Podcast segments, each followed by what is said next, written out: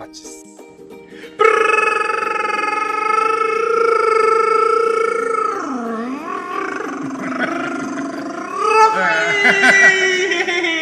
皆さんこんばんは。あなたの耳の友達、シェラの新橋です。イェイ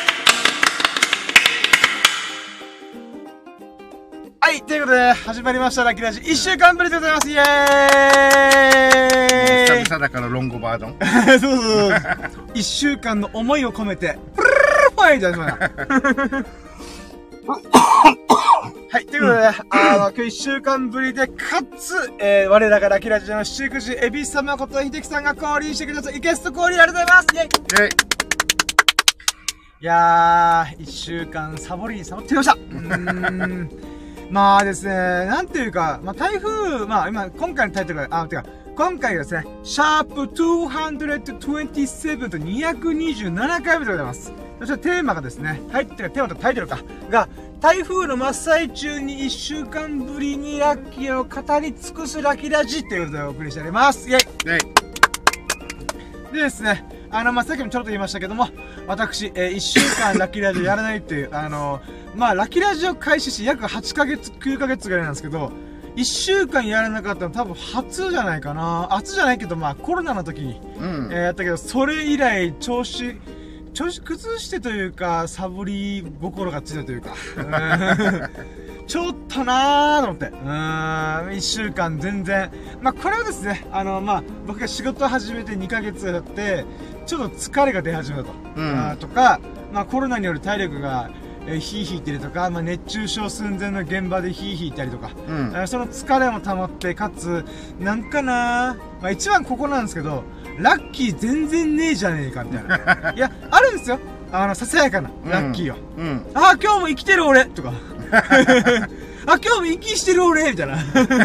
いや、それをやったら、もう、いつも同じラッキー、同じこと喋っちゃうことになったなっちゃうんで、うん。あの、まあ、僕の友人のスサノオ君曰く、同じことしか喋ってないじゃんってなってしまうので、う。うんーん、だったらもうやらないでおくかとか。うん、っていう風にやったら、ずるずると1週間やらなかったです。うん。いや、なんかさっきもエビスさんちょっと話したんですけど、うん。まあ僕メモ帳に1週間ごとに、まあ、ひ1日ごとの、いや、これが今日印象に残ったラッキーですねっていうのを、箇条書きに残してるんで、だいたい1週間やってたら、なんだかんだで7個、8個、まあ少なくとも5個ぐらいあるんですけど、今回ですね、えー、今週3個しかなかったです。マジで何もなかったと思って。うーん、なのでですね、もう本当にもう仕事と、もう家に帰って寝るみたいな。まあ本当そのレベルですね。うん。もう仕事と家の往復、こんな日々私望んでなかったと思ったんですけどね。まあ台風も買っちゃったりとかね。まあね。ちょっとそれもあったんで、うん。週末ね、台風でね。なかなか喋ることねえなと思って、それもずるずるずるずいってしまって。で、かつ動画も全然頑張ってねえしと思って。うん、なんかそういういろんなものが重なってね、私はもう、ああ、一週間早く過ぎ去ってしまったと思って。でもね、ここで、エビスさんが、あ、今日ラジオやんのみたいな感じだったんで、あ、付き合ってくれるんすかっていうことで、よし、じゃあこれを機にもう一発頑張ろうと思って。なので本当にゲスト降臨してくれてありがとうございます。嬉しいです。いやー、嬉しい。深夜やったら一人でやらないからもう。いや、ほんとそうなんですよね。どうしたみたいな。うん、でちょっと今日思ったのが、今日あれなんですよね。あの、元々エビスさんと、まあ、なんていうんですかね、あの、電話で、あ今日みんな集まるんでどうですかみたいな感じだったんですけど、まあ、きっかけは、えー友人のね、ゆうくんが、あの、麻雀やりたいって言い出して、うん。あじゃあってことになったら、あのなんかみんながあれよあれよと。あじゃあ、まるまるも誘っとくか、みたいな。うんって。いうので連鎖して、えー、6人ぐらいで、うんいつものプールバーで、ま、麻雀やったりいろいろやってたんですよね。うん。うんまあなので、自分入れて6人ね。そうなんです、そうなんですよ。6人ぐらいでやったんで、なんていうんですかね、あの、なんだろう。え、その時に、まあ、久々、久々っていうか、まあ、スサノオ君と合流した時に、あの、もう開口一番テンションぶち、まぶち上がりまくって、うん。あの、あー、人と喋るの楽しいなって思いました。もう家族以外と喋らないんで、あの、なんていうんですかねなんか。深夜のテンションがってこと？あ、もう僕のテンションが、なんか、なんていうんですかね。あの、なんか、元気ないみたいな。調子どうよ ?What's up, man? みたいな。なんかそんな感じになってました。あ、また麻雀ね、まあそうですね、僕が麻雀。熱が少しちょっとまた復活っていうか上がりつつあるところでまたみんなで麻雀やろうって集まってるからね。そうなんですよ、そうなんですよねう。ん。なので、まあそういったもろもろもあって、あ、これはなんかちょっとまあいい感じのテンション。あ、やっぱ一週間何もせずに喋ってると、いや、喋ってないと、人と会う喜びってあるんだなって改めて思いました。うんーん。まあ友人とちょっとバカ騒ぎしながら喋るのも、ああ、やっぱ気心知れた人と喋るのって気持ちいいもんですねと思って。うんまあこの調子でちょっとラッキーラジオももう一回再始動したいなっていう感じですね。うん。はい、ということで、ちょっと長々と僕の喋り、まあ、いつものことですけど、じゃあ行きますやるぞ準備はいいかよーそろーシエラの新聞プレゼンささやかな日々にだけ語るラジオ略してラッキーラジ Here we go! Tonight は Yeah!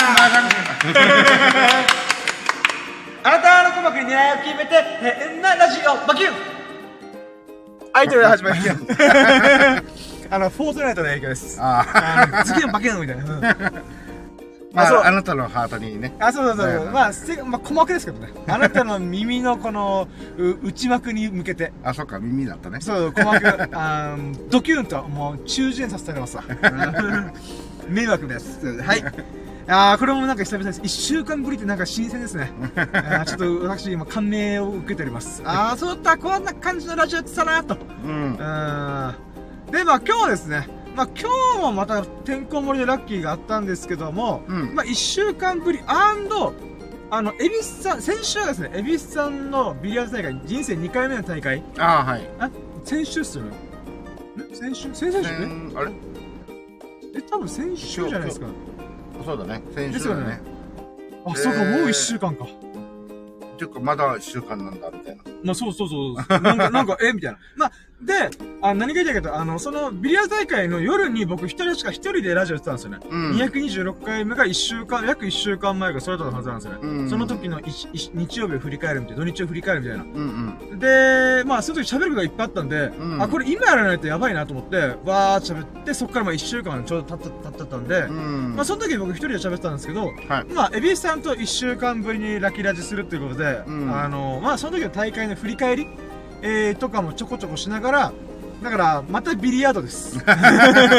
後半、そうだ後半後半ビリヤードな、そうだね。もう申し訳ないですね。あ、いやいや、ちょちょちょあの、やっぱ、こうね、あの、エビスさんのね、この熱量をね、ちょっと、あた、に、ちょっと僕もね、当たり合いというか、暖を取りたいというか、ちょっと心、最近動画がね、マジでなんか、スイッチ入らなくて、なかなかずるずるずるずる1ヶ月、まあコロナがきっかけで、そこから、ちょっとね、ずバイトとかも忙しかったんでずれ込んだんですけど、うん。まあちょっとそれでちょっとエビスさん熱量がある、まあ、うん話で、うん。僕も暖を取りです、うん。心の暖を取りです。なのでまあそれは後半に喋ろうと。でまあそれはあくまでその1週間まで振り返りをしながらもまあちょっと僕も今週こんなことがありましたよとかこんなラッキーささやかなことありましたよっていうのを語っていこうかなと思います。はい。でじゃあまず月曜日、うんていうか待ってくださいえこれ1週間のラッキーって本当僕3つしかないんですよね3つ4つうん。4つです今日含めて4つなんですけどまず1個目がえー、まあ僕バイトやっておりますが、あのー熱中症寸前の現場を連続して、うんえーなんとか乗り切ったっていうラッキーです。いえ、いはい。や、マジでぶっ倒れるかなと思う現場ばっかりでした。うんあ、のー、くすわっちいと思って。まあ、ちょっと内容は細かく言えないですけども、かなり棚卸しする、えーお仕事をしてるんですけど、まあ、うんなんかこのお店のて店舗に行って、この商品がいどれくらいあるのかなとか、うんその数をピッピッピッピッって数えていく、あの、お仕事をしてるんですけども、まあバイトか、バイトしてるんですけども、あのー、まあ、夏大型店舗。例えばデパートとかうん。のテナントとかでもやる、やったりするんですよ。まあ、どこかは言えないんですけども、あのー、そこってやっぱ夜なんで、うん。し施設全体、そのデパート自体がもう空調切ってるんですよ。うん。なので、くそ暑いんですよ。まあまあねマジかみたいな。閉店、夏、昼間暑いのに、まあもうね、営業が終わるともうエアコンも切り、そう、館内全体がもう切っちゃうんですようね。ん。マジかこれって思って。で、まあ、このお仕事の代名詞がやっぱ、誰でもできるっていうことを歌ってるんですけど、うんあれこれ誰でもできなくね？って言われました。まず僕できねえもんと思って、もうヒヤヒヤしてました。うーん、でも、まあ、まあ、自分で選んだ仕事ではあるんですけども、あの、なんとか、あの、それを終わ終わらすことができたというのが、うんめちゃくちゃ我ながら頑張ったなと思って。うんいや、深夜すごいお前よく頑張ったってめちゃくちゃ言いました。うーん。物を移動したりとか運んだりということもあるあーはな、今んところないですね。うんそんなものがある棚の前でピピピピピピってやるんですけど、うんその数がえぐいんですよ。なるほどあの、細かいパーツで500個とか。うん500個数えるのみたいな。うんで、リアルに数えたんですよ。まあ数えないといけない数そうなんですえる仕事だからねそうなんですよ。一応なんか袋詰めで50個の袋が、うんえー、なんか、えー、5個ぐらい。はいまあ、分かる250個。うん残りの250個自分で数えるみたいな。うんえぐいなーこれと思って。まあ、っていうのを熱中症寸前の現場でやってるんですよ。ピッピッピッピッって。うんいやー、マジでやばかったですね。で、まあ、それもあるんですけど、まあ、それはそれで、あるんですけど、なんか、個人的に、まあ、その中では面白いことが、面白いっていうか、僕の中で興味深いなと思うことだったんですよね。うん例えば、まあ、場所は言えないですけど、ホームセンター行ったんですよ。うんホームセンターも広い敷地内でいろんな商品取り扱ってる中で、そのピッピッピッピッピッっていう風にこのカウントしていくんですよね。うん商品の数を。はいで、面白い、だ面白いっていうか、自分じゃその棚その商品コーナー絶対行かないけども、うん仕事上、あの、じゃあ、新くんここ担当ね、みたいな。はいはいこの棚のエリアお願いね、みたいな。うんっていうのでやるんですけど、そのホームセンターの、まあ、そこもまた熱中症寸前の野外なんですよね。うんあの、外の園芸コーナーとか、ガガーデニングコーナーっていうんですかね、とか、なんて、なんその農作業用コーナーっていうんですかね。はいはいはいそこもカウントするんですよ、一個一個。ああなるほどねだからそれはかなりやばかったんですよ。夜といえどう、んやっぱ暑いみたいな。そっかで、まあ、まあ、他の人はみんなひょひょうひょうとやってるんですけど、僕はちょっと、あの、体質的に暑さに弱いんで、うんなおさらやべえなと思って。うんただ、その中でも、なんていうんですかね、これ絶対売れてなかっただろ、みたいな。あれやっぱ、なんていうんですかね、何でもと揃え、ホームセンターで取り揃えてるんで、うんあのーこの棚卸しの業務が多分半年に1回とか1年に1回お願いされるんですよ。受注されるんですよね。うんなので、おそらくですけど、1年前にこの棚か、えーピピピピって計測した、うんぼ僕のし会社、会社の人うん以降、多分、商品の入荷も買う人いなかっただろうな、みたいな。もう埃かぶってる、ちょっと油まみれだし、みたいな。ああなるほえ、すごいな、どここ。物自体が動いてない動いてない感じがしました、すごい。うんまあ、わかんないですけど、え、どこに需要あんだろう、これ、みたいな。例えばあれですよ。あの、わかりやすいやつで、みかんの、うんあの、赤いネット。あはい。わかります？想像つきます？なんか5、なんか。6個のみかんがわーって入って、あはいはいはい。それを包んでる。赤いネット。うん。その赤いネットの大、中、小、特大で売ってるんですよ。へえネットが。そう、そうなんですよ。ええこれびっくりしますよ。僕、え、こんなの売ってんの？みたいな。何コーナーにあるのそれ。その農業、農作業とかガーデニングコーナーに置かれてるんですよ。えで、ガーデニングって言っても、あれですよ、そんななんか、ザ・ガーデニングみたいな、なんか土がいっぱい並んでるとか、うん。そんなとこじゃなくて、うんこんなとこあったのって思うぐらい、そのスポットみたいなところに、えしれっと置かれてるんですよ。ええーと思って。とか、えうんなんか、パイプ？もうほんとなんか、ああの、ーなんか塩ビのパイプっていうんですか？うんうんああいうのも、まあ、あれって多分、一部の人にすごい需要があるじゃないですか。うんうんあんな、そういう目立つじゃなくて、そこの脇の脇の脇に、うんその、パイプとパイプをつなぐ、その各、えっ、と、直径に合わせた、つなぎパイプみたいな。ああこう L 字になってたりとか。とか、そうそう、ほんとちっちゃかったりとか、うん。ななんていうんですか、もう、と、で、さらにそれをつなぐための、なんか、金具？バンドみたいな。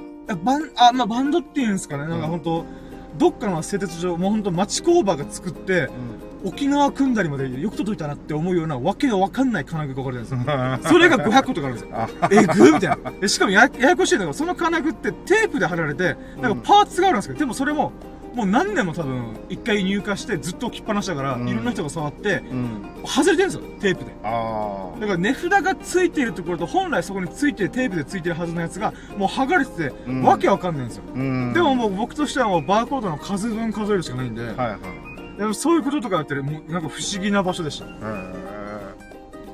えやーなんかまあそういう場所を、まあ仕事柄ちょっと見るのはちょっと楽しかったですねー。まあ確かにあのー全く行かない普通に生活して買い物しに行ったら全く行かないコーナーなんか普通にあるしそうなんです、そうなんですよ。でそれでちょっとあこんなのがあったりするんだみたいなねまあちょっとびっくりしちゃった、前から。あーまあ発見っちゃ発見というかもうほんと棚の隅の隅っすね。えーこんなのあんのみたいな。うん需要あんのと思うんですけど。まあでも、ある、あるからなのか、とりあえず置いとけみたいなのなのかわかんないですけど、うんまあ、腐るもんではなければ。まあそうなんですよね。うんいつか誰かが。で、確かに DIY とかしてる人からすると、うん。こんな商品やったら買うんだ。あるじゃんみたいな。うっん。ていうので一応置いてんだろうなと思って。なるほど。あ、さっきね、ね、みかんのネット以外にもあれもありましたよ。あの、梨とかリンゴを包む、一個一個包む、あ、なんかこの、白い。そうそうそうそうそう、あれのう、なんかペラッとしたやつが何百枚入りみたいな。ええ、それも売ってんの？と思って。えあれ、ああいうのってなんかね、あの、個人で使うというよりは、まあね、そうなんですよ業務用業務が使う。だから農協とか JA 的なもののところになんかわかんないんですけど、売ってるとか、はいはい。もう箱ごと取り扱ってるとか、うんそんなイメージなんですけど、なんでホームセンターにとは思うんですけど、うんだからあれですよ、DIY ですよ。あの、家にみかんの木がある人よ。ああ、なるほどね、それを送るとか、リンゴの木があるよとかじゃないとそれをもし。かしたら、あの、親戚の誰かに送るとか、あ、まあまあそう、そう。そういう時にもしかしたら買う人がいるかもしれないですね、多分。えー、ピンポイントでマニアックな。そうだ、ピンポイントすいません、マジで。これ売ってんだみたいな。えなんかちょっとそれが衝撃でしたね。ー、えー、売ってるってまた、あれだね。でも本当面白いです。うんすごいね。ああとちょっとなんか、あー、まあガーデニングコーナーもちょちょろっとカウントしてて、うん面白かったのが、まあ、鉢植えとか苗とか、うん。まあいろんな植物の、あのうんやつがうかう売られてたんですけど、うんあのあ、このアイディアいいなと思ったのが、うんてか不思議だなと思ったのが、よくまあ、このなんていうか、黒いなんか、プラス、薄いプラスチックというか、ふにゃふにゃふにゃしてるみたいな。うん。にな、苗入れみたいな。ああ、はいはい。とか、もしくはその材質ちょっと硬めのプラスチックで、なんていうんですかね、うん、だいたい高さが20センチとか15センチとか30センチのやつで、この、なんか、観葉植物的なうん感じで、割と根が、あ茎がしっかりしたやつっていうんですかね。はいはいはいと。かが売られたりするんですよね。うん。まあ、それはそれでまあよく見かける光景じゃないですか。うんうん。ただ、あの、その入れ物がプラスチックとか陶器じゃなくて、うん。布のやつだったんですよ。布？布。あの、なんていうんですかね、あの、ホロっていうんですか、ホロ、カントっていうんですかね。うんなんか、あ、キャンバス生地のあ、ーなんかよくこのバッグとかで割と女性が持つとかのやつで、すっごい厚手の、うん。なんか、あの、船の帆とかに使うような、ああ。なんていうんですか、すっごい分厚くて丈夫な生地あるじゃないですか。はいはいはキャンバス生地っていうんですか。はいあの、なんかコンバースとか、あの、靴のコンバースとかに使われてるような厚い生地。い。うん。あれで観葉植物の鉢として使ってるんですよ。へえ。でもこれわけわかんないなと思って。だって水入れたら染み込むんで。ああ、そうだよね。そうなんです、そうなんですよ。え、どういうこと？でもオシャンティーなんですよ。ああ、なるほどねだ。から僕としては一瞬で一目惚れして、何これ欲しいと思って。うん。まあ買わないですけど、買わないですけど、いつか僕がもし植物でハマること、あ、そういえば今植物の話も、サボテンまだ植えてねえと思って。ああ、そうだね。やっぱ忘れてた。種は買ったんだ。そう、種があって、うん夏暑すぎるから、ちょっとゆあ冷めてからにやろうとしたら、今台風来て、あ、これが気温下がるわと思って。あ。うん。急いでやらなきゃやばいと思って。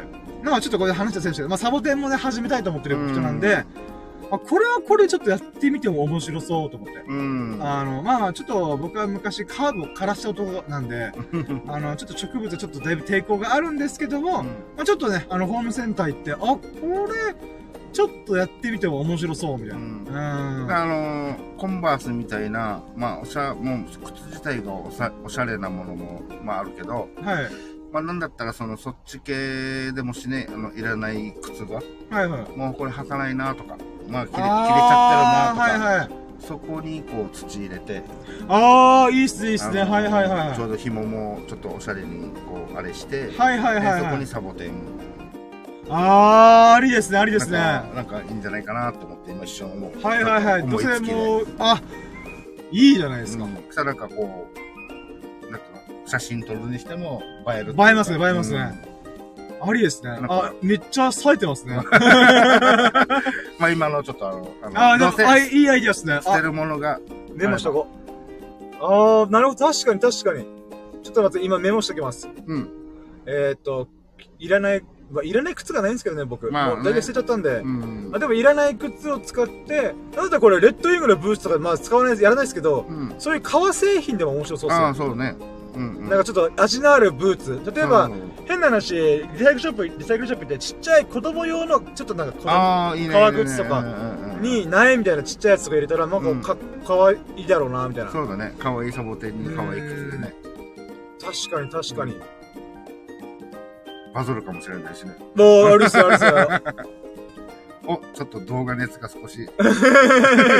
ほんのちょびっと上がってきたから。でも遠いっすよー。それなりに植物が育たないとこれかっこよくないんで。しかもこれしくったらやばいですからね。まあ、じゃあ、またサボテン愛好家ってあるかわかんないけど、サボテン舐めんなよって言ってるかもしれない。そんな感じじゃねえよ、バカ野郎、みたいな。そんなんで育つかよ、みたいなね。まあ、まあでも、でも靴、ある意味、キャコンバースありっす。だってコンバースって多分、あの、靴底の方につ通気口としての穴が開いてるんですよ、多分。あ、へー金具ごと開いてて、うんそれがある意味、なんか水はけいいというか、うん。うんあ、。わかんないですけどね。うん。あーまあでもサボテンそのものもそんなに、そんなに水多分使わない使わない。いいと思います。はい。もともとあの、乾燥地帯とかでね、そうそうそう。なので、まあ強いはずだから、そういう意味では、まあ靴もあり、ありかな。そうです、全然ありがとうございます。うんいいっすね、いいっすね。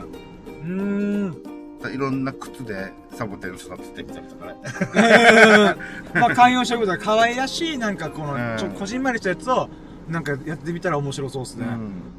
おー、ありっすね、ありっすね。うん。いいね。なるほど。あ、いいアイディア、それ。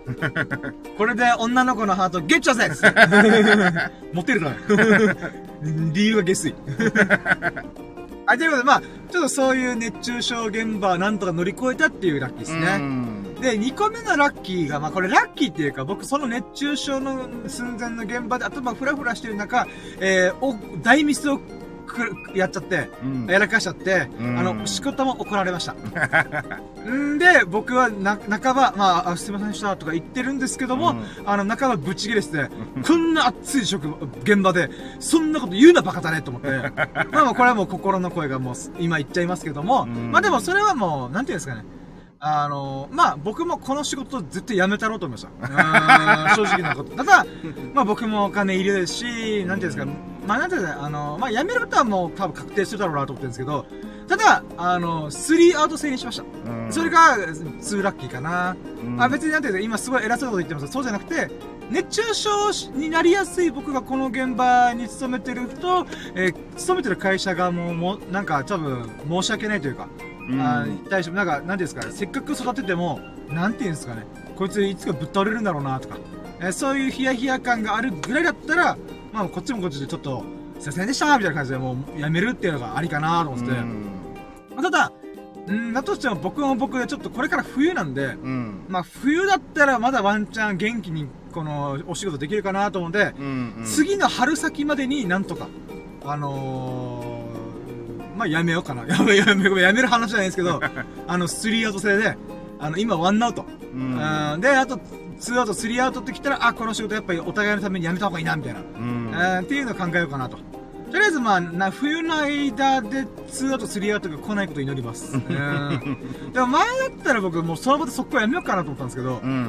うんでもまあ、まあちょっと辛抱しようと思って。うんんなのであ、あと半年ぐらいで僕は YouTube 大バズりしないとやばいっす。まあそもそも、あのうんー、そもそもバズ、まだバズれてないからバイトしてるんだからね。そうなんです、そうなんです。いや、せちがらい。せちがらいな。うん。生きると大変。うん。まあ、なので、この3アウトがは先なのか、それとも僕のバズりが先なのか、うん。っていうのの勝負だなと思って。ううん頑張ります。おそらくスリーアウトが先。でしょうね。でしょうね。僕もそう思います。ただまあ、目安としてね、あくまで僕の中で来年の3月、4月までになんとかなんとかこの、こう、ささやかな目を、こう、咲かせたいなと。うん。まあ、そういった中で動画全然作ってないのがちょっと恥ずかしいんですけども。うん、まあまあ、しょうがない。うん。まあ、っていうのが2個目のラッキーですかね。うん。この時点で確か先週の水木ぐらいですかね。で、んあ、そうか。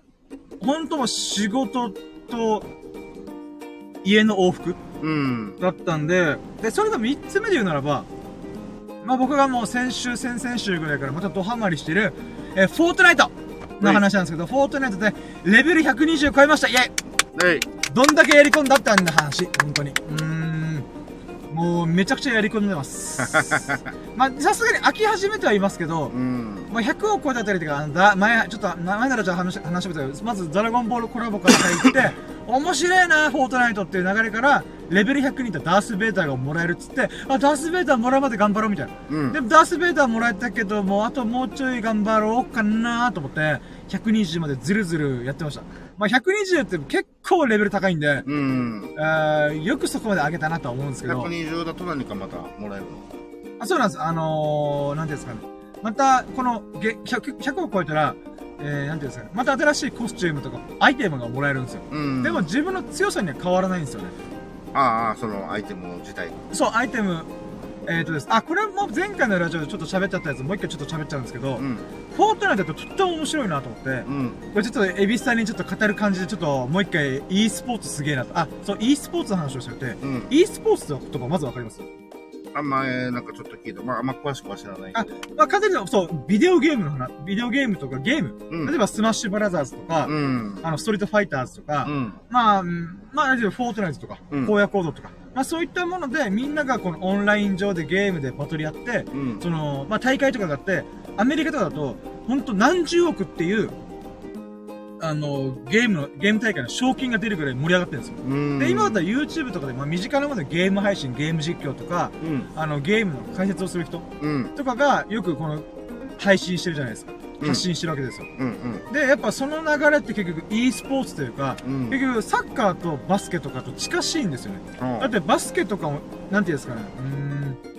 なんか NBA の人がダンクを決めたりとか、スリーポイントを決めたりとか、うんかっこいいプレーを決めたりとかする、うわーってなるじゃないですか。うん。とか、でも大体の人ってバスケでプロで食ってるとか言ってよりは、バスケの NBA の解説をしたりとか、うん。こういう練習方法があるんですよとか、うん。なので、この、今あるフォートナイトとか、なんていうの、えー、エイペックスレジェンドとか、そのオンラインゲームっていうのが、やっぱその側面にすごい近いんですよ。うん。まあ、ちょっと昔の人、例えば今、僕のおかん世代とか、もしくはもっと前のおじいちゃんおばあちゃん世代が、まあ、中年の時に、うん。今の中年の人とか、まあ、なんていうんですかね、えっ、と、例えばファミコン世代とか、スーファミ世代の人って、もうゲームばっかやってからに、みたいな、っうん。ていうことがあったんですけど、今じゃもう、そんなこと言うの、え、何を言ってるんですかみたいな。っていうレベルな時代じゃないですかう。ん。で、だからゲームがどんどん進化したんですよね。うん。で、ネット、インターネットがどんどん進化した結果、何が起きたかっていうと、あの、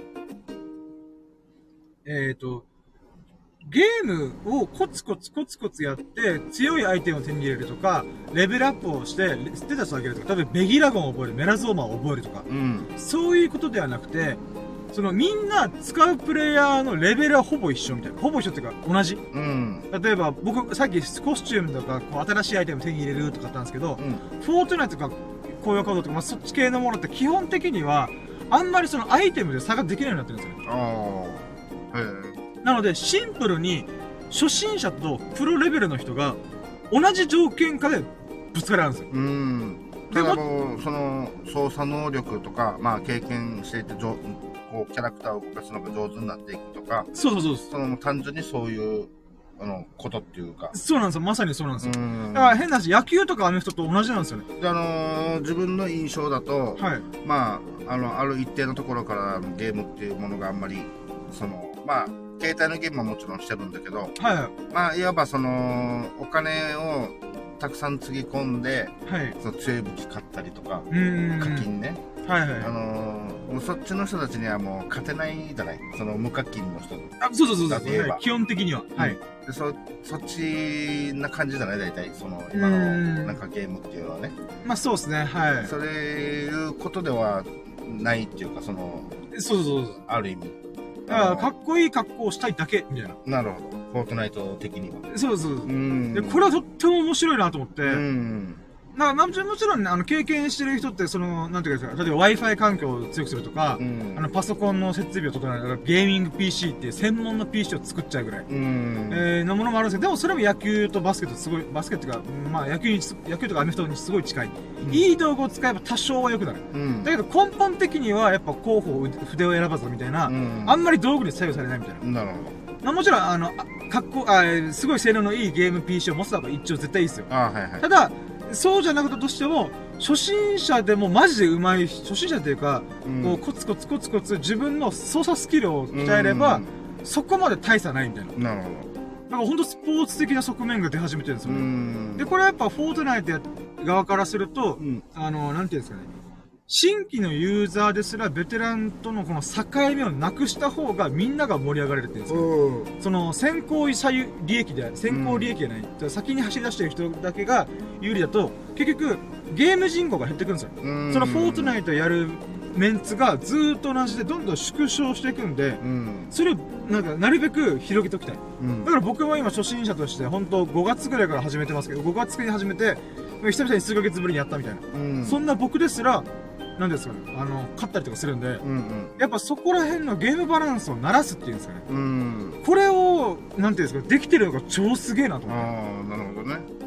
えー、やっぱりあの、ね、あの、あるゲームが、その、はまあ、いついつ、あの、なんていうの？この、アップされますっていうか、その、出ますって。はいで、まあ、早くやったもの勝ちっていうか、その自分のイメージとしては。で、早くやって、早く慣れて、で、レベル上げてとか、はいその、まあ、道具がすごくだんだん良くなってきて、強くなってきてとか。で、それが、あの、1年後、2年後ってやって、あ、これなんか面白そうだなって言ってやり始めたら、その、全然もう、その、勝てなかったうり。まあ、もちろん、あの、そ操作が上手じゃないっていうところもあるけど、まあ、はいにしても、もう、やっぱりあんだけね、あの、課金っていうかさ、いい道具持ってたら、それはもう無理だよって。あの、やっぱりそういうイメージなんだよね。なります。なりますうん。だけど、それをこう、できるだけフラットに近い、あうんの、感じにするっていうのは、結なんかちょっと今、初めて聞いたんで印象がちょっと変わったね。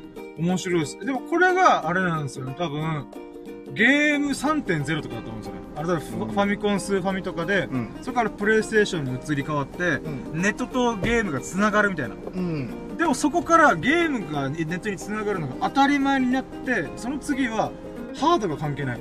それ、プレイステーション、ご僕あれなんですよ。今、フォートナイトって、ニンテンドースイッチライトと PC でどっちでもやってるんですよ。うん。だから気分によって、あ、なんか気軽に寝ながらやりたいな、スイッチ、スイッチでやろうみたいな。うん。寝ながらやって、んパソコンの前で、あ、ちょっと動画も撮りながらやりたいなってやったらパソコンでやるんですよ。うん。だけどそれって、なんだろう、僕がプレイステーション持ってないんだけど、持ってたとしたら、プレイステ4でもできるんですよ。ああ、はいはい。これってマルチプラットフォームって言って、どのうん。機械を使っても関係ないみたいな。うん。なんだったら本当は iPhone でも昔できたんですけど、今、あ iPhone と、iPhone ってアップル、アップル会社、アップ、会社のアップルと、フォートナイト作ってる会社が喧嘩しちゃって、うん。アップル製品では、あの、フォートナイトさせませんってなっちゃったんですよ。えなんで、ちょっと前まではできてたんですよ。うんその2010、2020年前ぐらいえうん。の時はできてたんですよね。ただ、まあ、それはもうしょうがないことなんですけど、でもそれまでの時には、どのゲームプラットフォームを使っても問題なかったんですよ。うん。それがネットに繋がるのが当たり前なんで。あ自分ちょっとなんか、今、アナログ的なあれなんで、はい。その端末が変わっても同じ、その自分のはい。今、こう、や、やり込んできた分は、そのままどの端末でもできのそうなんですよ。一緒にできる、一緒っていうか、その、巻いてれば、同じさ、なんか、続きっていうか、あ、できます、できます。で、なんか、これはこれ、これはこれ、みたいな、あそうそうそうの、イメージなんだけどフ、ァイナルファンタジーはもうプレイステーションでしかできませんみたいな。っうん。ていうことではないんですよね。で、それを他の端末やろうと思ったらまたゼロから、みたいな、そうそうそう。じゃなくて、引き継がれるんですよね同じようにできるっていう。えーそうなんですよ。とっても興味深いなと思って。うん。だからなんていうんですかね。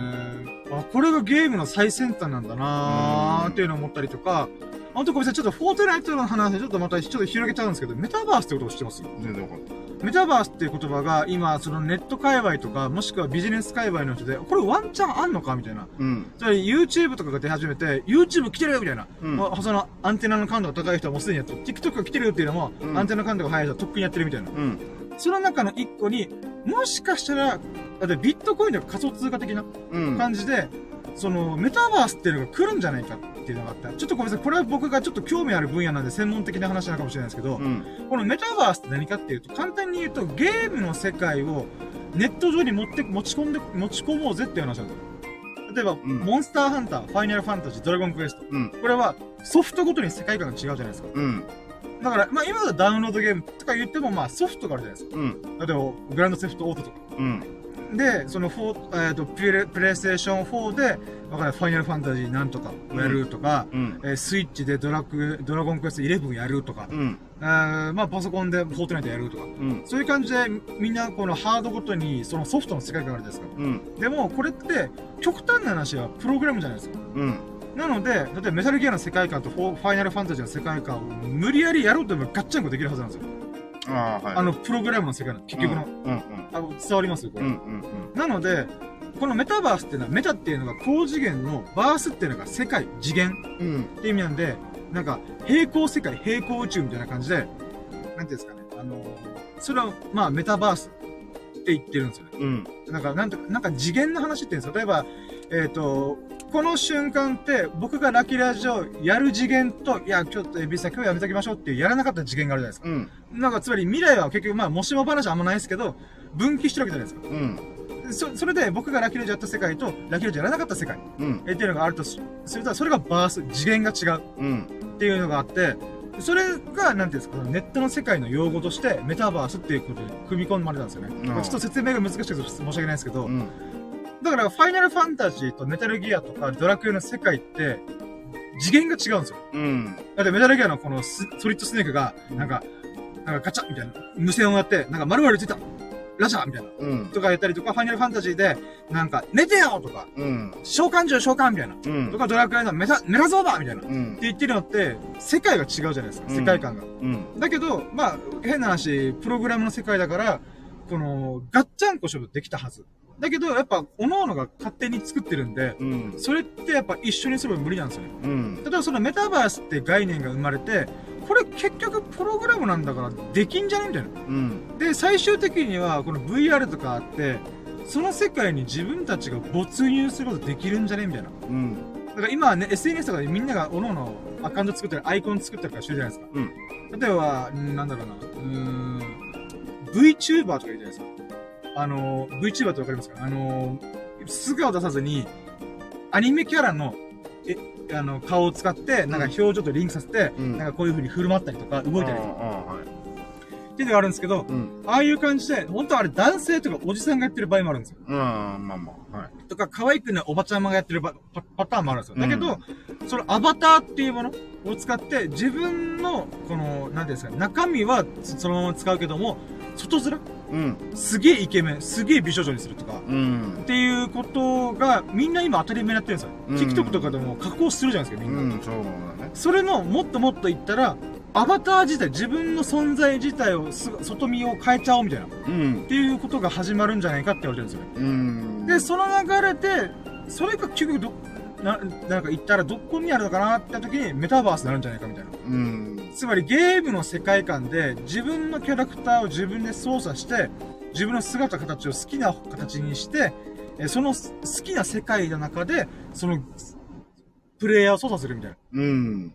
で、それはマルチに繋がってる。メタ、メタに繋がってる。メタルギアの世界行きたいなと思ったら、なんか動物の森みたいなキャラクター、なんか、のほほんとしたキャラクターが、うん。あの、メタルギアの世界行くとか、うん。ファイナルファンタジーの世界行くとか、うん。で、ファイナルファンタジーの世界が動物の森行くみたいな。っうん。ていうことが、やろうと思えばやれるわけですよ。うん。まあでも今まではそれがどうしてもプログラムのズレがあるんで違う、できなかったんですけど、それを統一できないかって今、頭の人たちが見えてるんですよ。ああ。Facebook とか、そういうい Windows とか、あうんそういう会社たちが、マイクロソフトとか、うん。が、なんとかその世界を作れないかってひ躍起やってるんですよ。うん。で、ごめんなさい、これは話しなかったんですけど、何が言いたいかというと、それの一つのモデルになるんじゃないかって言われたのがフォートナイトなんですよ。うん。僕がフォートナイトやったら、ただ暇つぶしでゲームやってるんじゃなくて、そういう勉強になるんじゃねえかなっていう学びも含めて、フォートナイトやってたんですよ。うん。で、今回ドラゴンボールコラボとか、ダース・ベイダーとか、うん。そのコスチュームが手に入ると。うん。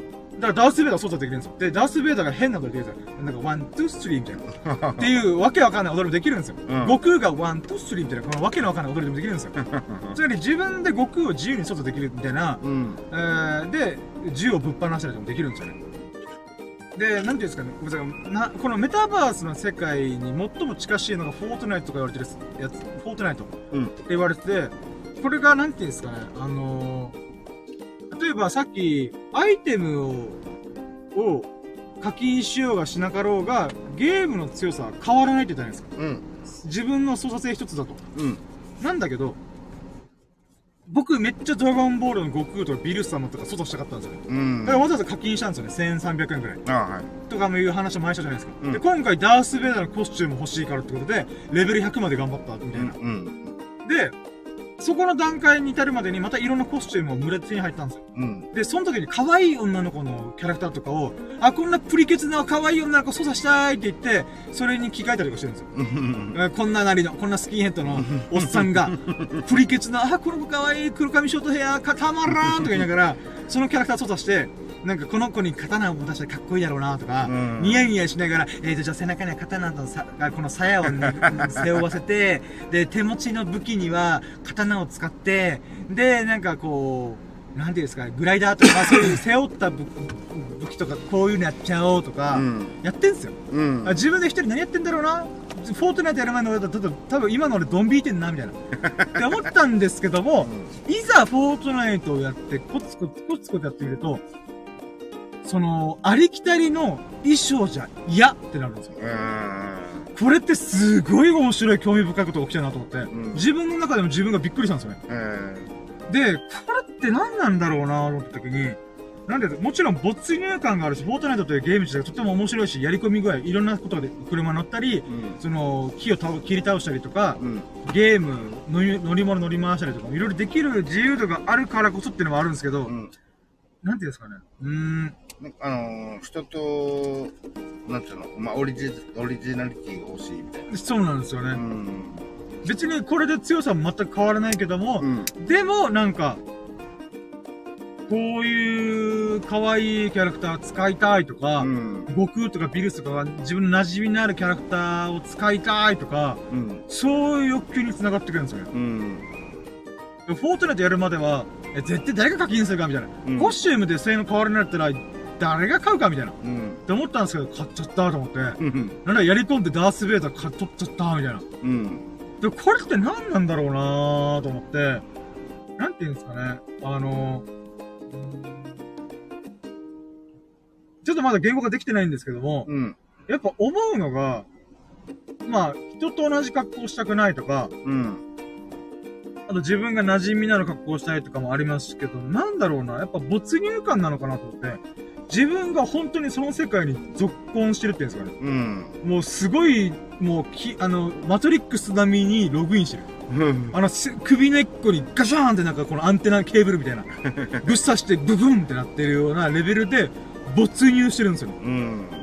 だからこそ、負けたら悔しいとか、うん。勝ったらやったーみたいな。うん。で、まあ、スポーツ的な側面もあるんで、でもなんていうんですかね、この快感ってすごいなと思って。うん。これで、これが1000円いくらで手に入ると別に構わんみたいな。まあもちろん課金はもうこれ以上しない、するのやめとこうかなと思うんですけど、でもなんか、あー、すごい、なんか人間の根源的な欲求にすごい、この、ガクガクさせるというか、なんか脳天揺らしてくるというか、うん。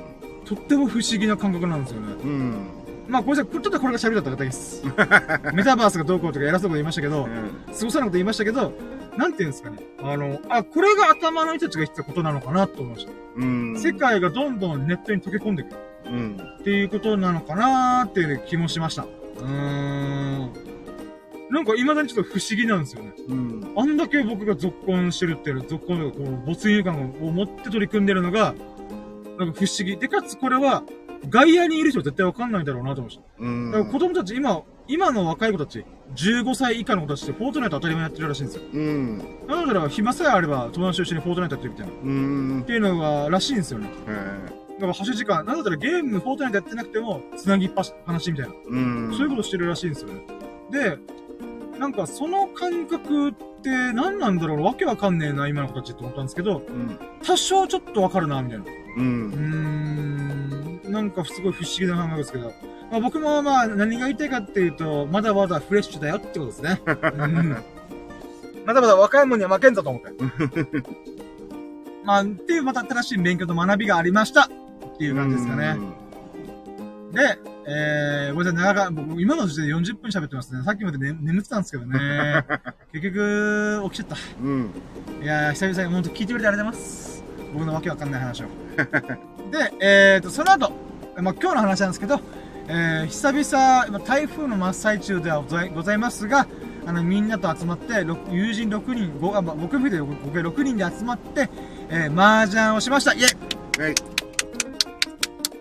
で、まあ、まあそれ自体がすごい喜ばしかったですし、し、まあ4人打ちできたっていうのも嬉しかったですねう。ん。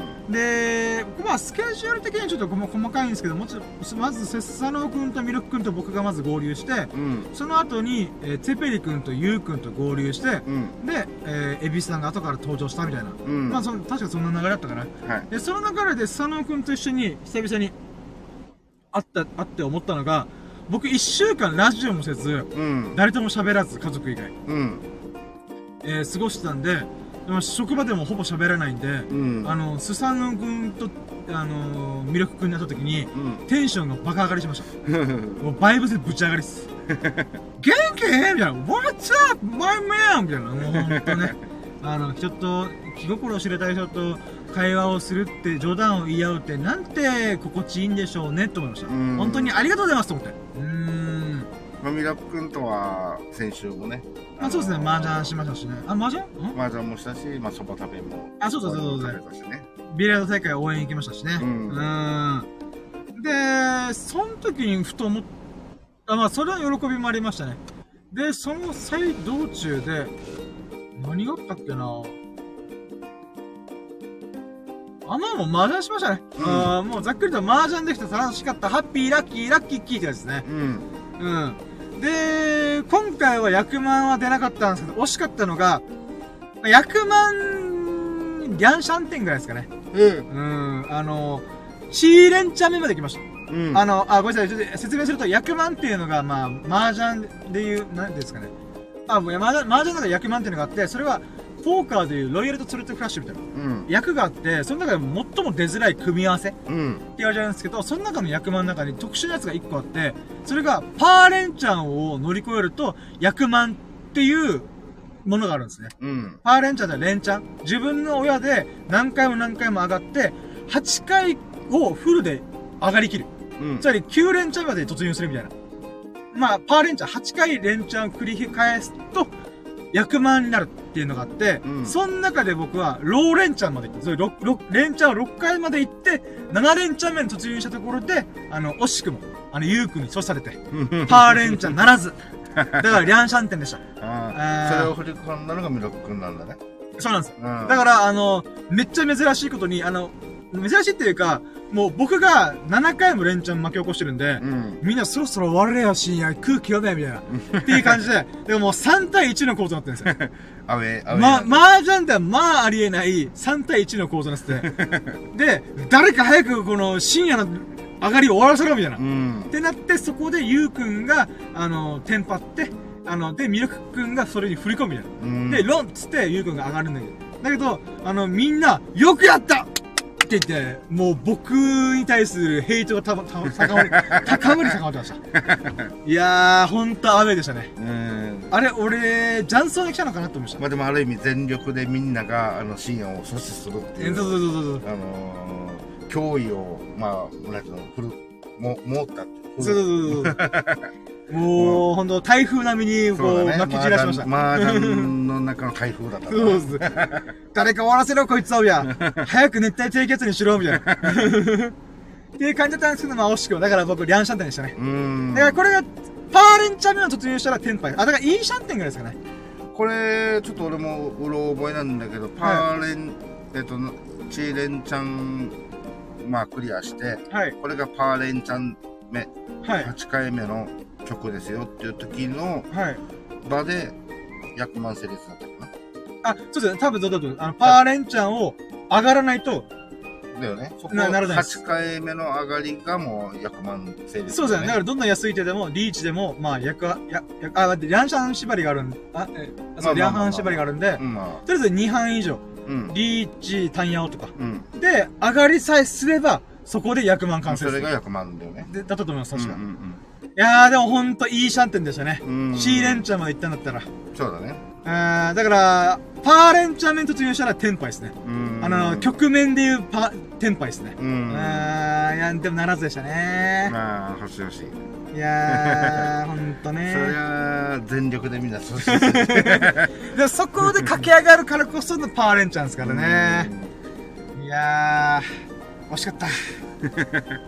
で、そこで、あと一個謝らなきゃいけないのが、あのスサノオくんがどっかのタイミングで、うん。この麻雀やってる中で、あの、相撲で、あ、上がっちゃったみたいな。うん。そしたら僕たちパッて見たら、役がなかったんですよ。単ヤオでもや役配でもなく、うん。あれこれ役ないじゃんみたいな。っうん。てなったんで、あ、これなしだねみたいな。うんで、流しちゃったんですよ。うん。で、僕とミラクくんが確かこれなかったんじゃんみたいな。うん。で、ゆうくんとスサノくんが、あれこれあるんじゃんツモはあるんじゃんみたいな言ったんですけど、うん。確かツモは、リーチとか役がある前提じゃなかったっけみたいな。うんって。なって、まあその場流したんですよね。うん。だけど、後からエビスさんに聞いたら、あ、ツモだったらありだよ、みたいな。ってうん。言ったんで、あのー、まあラジオ、まあ、こんな時に謝るけども、ラジオ上で言います。スサノくんごめん。間違ってた俺が。まあ、男子場じゃなければ、まあ、あり。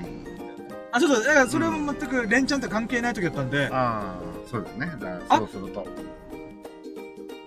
これが、あの、深夜が本当に、あの、連発して、あ、連チャンしてての、えー、ギャン芝がかかってる状態だとしたら、それは深夜たちがやってたのはもう当たりだよね。そうですね。あれどっちだったかな？ちょっとこれ、うろ覚えなんで、うん。まあ、まあとりあえず、あの、そういうことがあったんで、ごめんね、と思ってます。さん もしかしたら、もう、僕が連チャンした最中の時だったかもしれないなと思って、3連チャン目の時だったかなと思って。ああちょっと、これ、うろ覚えなんだけど、とりあえず、ごめん。え、でもギャン芝は何連から？あ、4、4、あ、5からです。だよね。4、なので4超えて5だよね。どうだったかなと思って。そうすると、3連チャンしてるぐらいだったら、まあ4曲目だとしても、全然あるやつ。だから僕がもしかしたら、あの、やら、やらかしたかなと思って。うーん。ちょっとうる覚えなんで、まあ、うん。ごめん。まあ、チョンボじゃなかったっていう。まあ、そうそうそう。だからごめうんん、逆調も僕でした。だからこれで僕が、あじゃあ罰金とかするとか言ってたんですけど。もう、スサノくんよ、みたいな感じいやそうそうのやってたんですけど。あの、ゆうくんが、いやいやいや、これいいんじゃん、もうそのまま流しちゃおうぜ、みたいな。うん。ってなってたんで、あのー、ごめん。まあまあ、僕もしかしたら、まあ、記憶違いじゃなければ、あの、僕のレンちゃんは夢のまた夢だったのかな、みたいな。まあ、わかんないですけどね。まあ、あじゃあ、もしあれがレンちゃんのさなかだったら、まあ、あれで実質阻止されてた可能性だったってことか。そうなんですようんね。なるほどね。まあちょっと僕もちょっと記憶うる覚えなんで、うんまあ、うん、あの、もう多分こまあ、のラジオとりあえずごは、めん、みたいな。とりあえずあえず、あれこのラジオ多分さ、の聞いてないはずなんで、うん。あの、こうなった時は、あ、これ、あれさ、実はさ、つも上がりありがたらしいよ、ごめんな、みたいな。で終わらす。僕が今、あれ？これもしかしてレンチャンの時じゃなかったっけ？っていうのはもうななかったことにする。エビスさんの心の奥に、あの、墓場まで持ってってもらいます。なるほど。まあまあ、わかんないですけどね。うんまあまあ、今度会った時に、あのまあ、麻雀する時に、うん。あの、そういえばさ、ごめんね、みたいなこと言言おうかなと思ってます。うん。で、まあ、そんな感じでみんなでワイワイやって、で、まあ、4人で打ってたんですけど、まあ、その中でエビスさんとツェペリ君は、あの、また別のことやってたんで、うん。なんかちょっと申し訳ないなと思いながら、あの、まあ、ちょっと、ん今日はいろんな人の思惑が絡みに絡んで、まあまあまあ。俺は俺でね。まあビリヤードがありますしねうん楽しんでたからいいけどね。うん。テッペリ君、まあ、ツェペリ君もね、もうかなりなんやで楽しんでたん楽しじゃないかな。んでましたね。うんあの、メリットは半端なかったと思います、今日は。まあまあ。うん。で、そうっすね。で、まあ、それで終わって、まあ、一週、なんか一週間ぶりにラッキーラジできてるっていうですよ。エビスさんと一緒にラッキーラジできてるっていうのが5個目のラッキーかな？イェイあ !4 個目だったのが5個目だった。一週間ぶりっていうのがでかいですね。まあ、昨日、ちょっとね、あの、自分のね、体調、体調っていうか、まあ、あの、あの、疲れがちょっとあったんで、ああ、まあまあ、全然全然全然。昨日だったよね。え？昨あの、日一昨日？昨日、金曜日の夜じゃないですか。あ、金曜日の夜だっけ？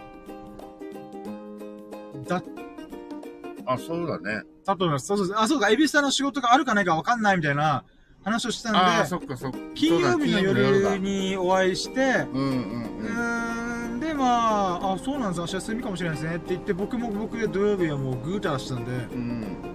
そうですね、そうですね。あそっかそっか。まあまあまあ、あのー、ね、ちょっとあの、ごめんね、今日、今日は、あの、先なろうねって言ってね、あ、はい。ちょっとラジオできなかった。もちろんお仕事の終わりだったんで、うん全然問題ないです。で、まあ、そんな流れだけど、にもかかわらず、まあ、今日できたんで、本当に嬉しかったです。ありがとうございます。で、なんか、まあ、こう、まあ、言うて紐解いてみれば、今日ご、今回、今週5個はラッキーだったんで、まあまあまあまあ、3個よりはマシかと思うんで、とうん。りあえずなんだかんだで、いいことありました。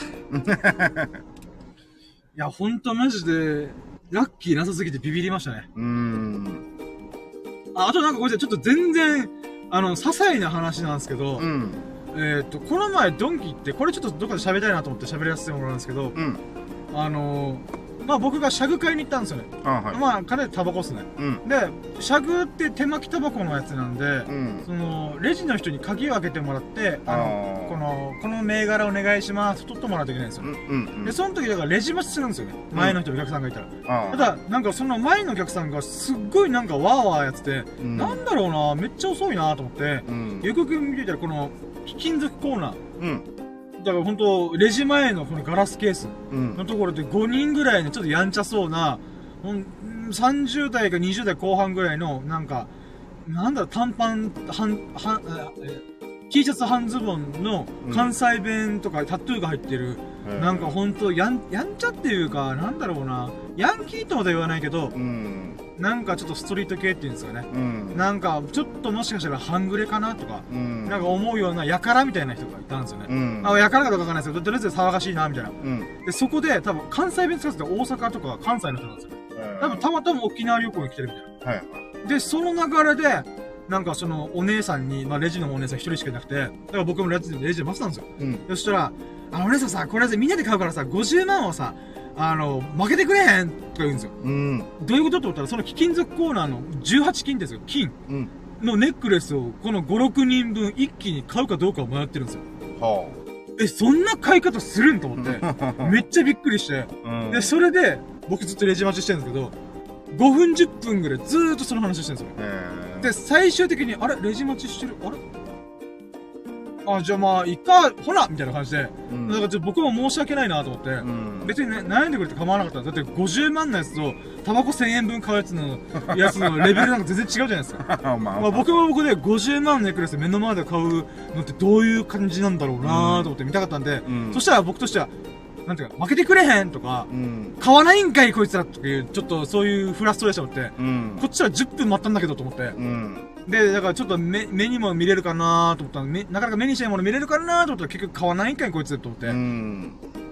なんだこいつらとちょっと思いながら。うん。で、あのー、なんだ、あ、まあ、で、店員さんが来てくれて、あ、すいません、お待たせしました、みたいな。うん言ったら、あ、じゃあ、ちょっと尺開けてもらっていいですか？で、この銘柄お願いします、みたいな。うん言ったら、まあ、そのお姉さん一人と僕一人だったんで、まあ、うんその、その、シャグ取るコーナーの前で、さっきのお客さんたち、ちょっと大変そうでしたね、お疲れ様です、みたいな。うん。言ったんですよね。なんかすごかったですね、50万円のネックレス買うとかどうこうの話してて、みたいな。いうん。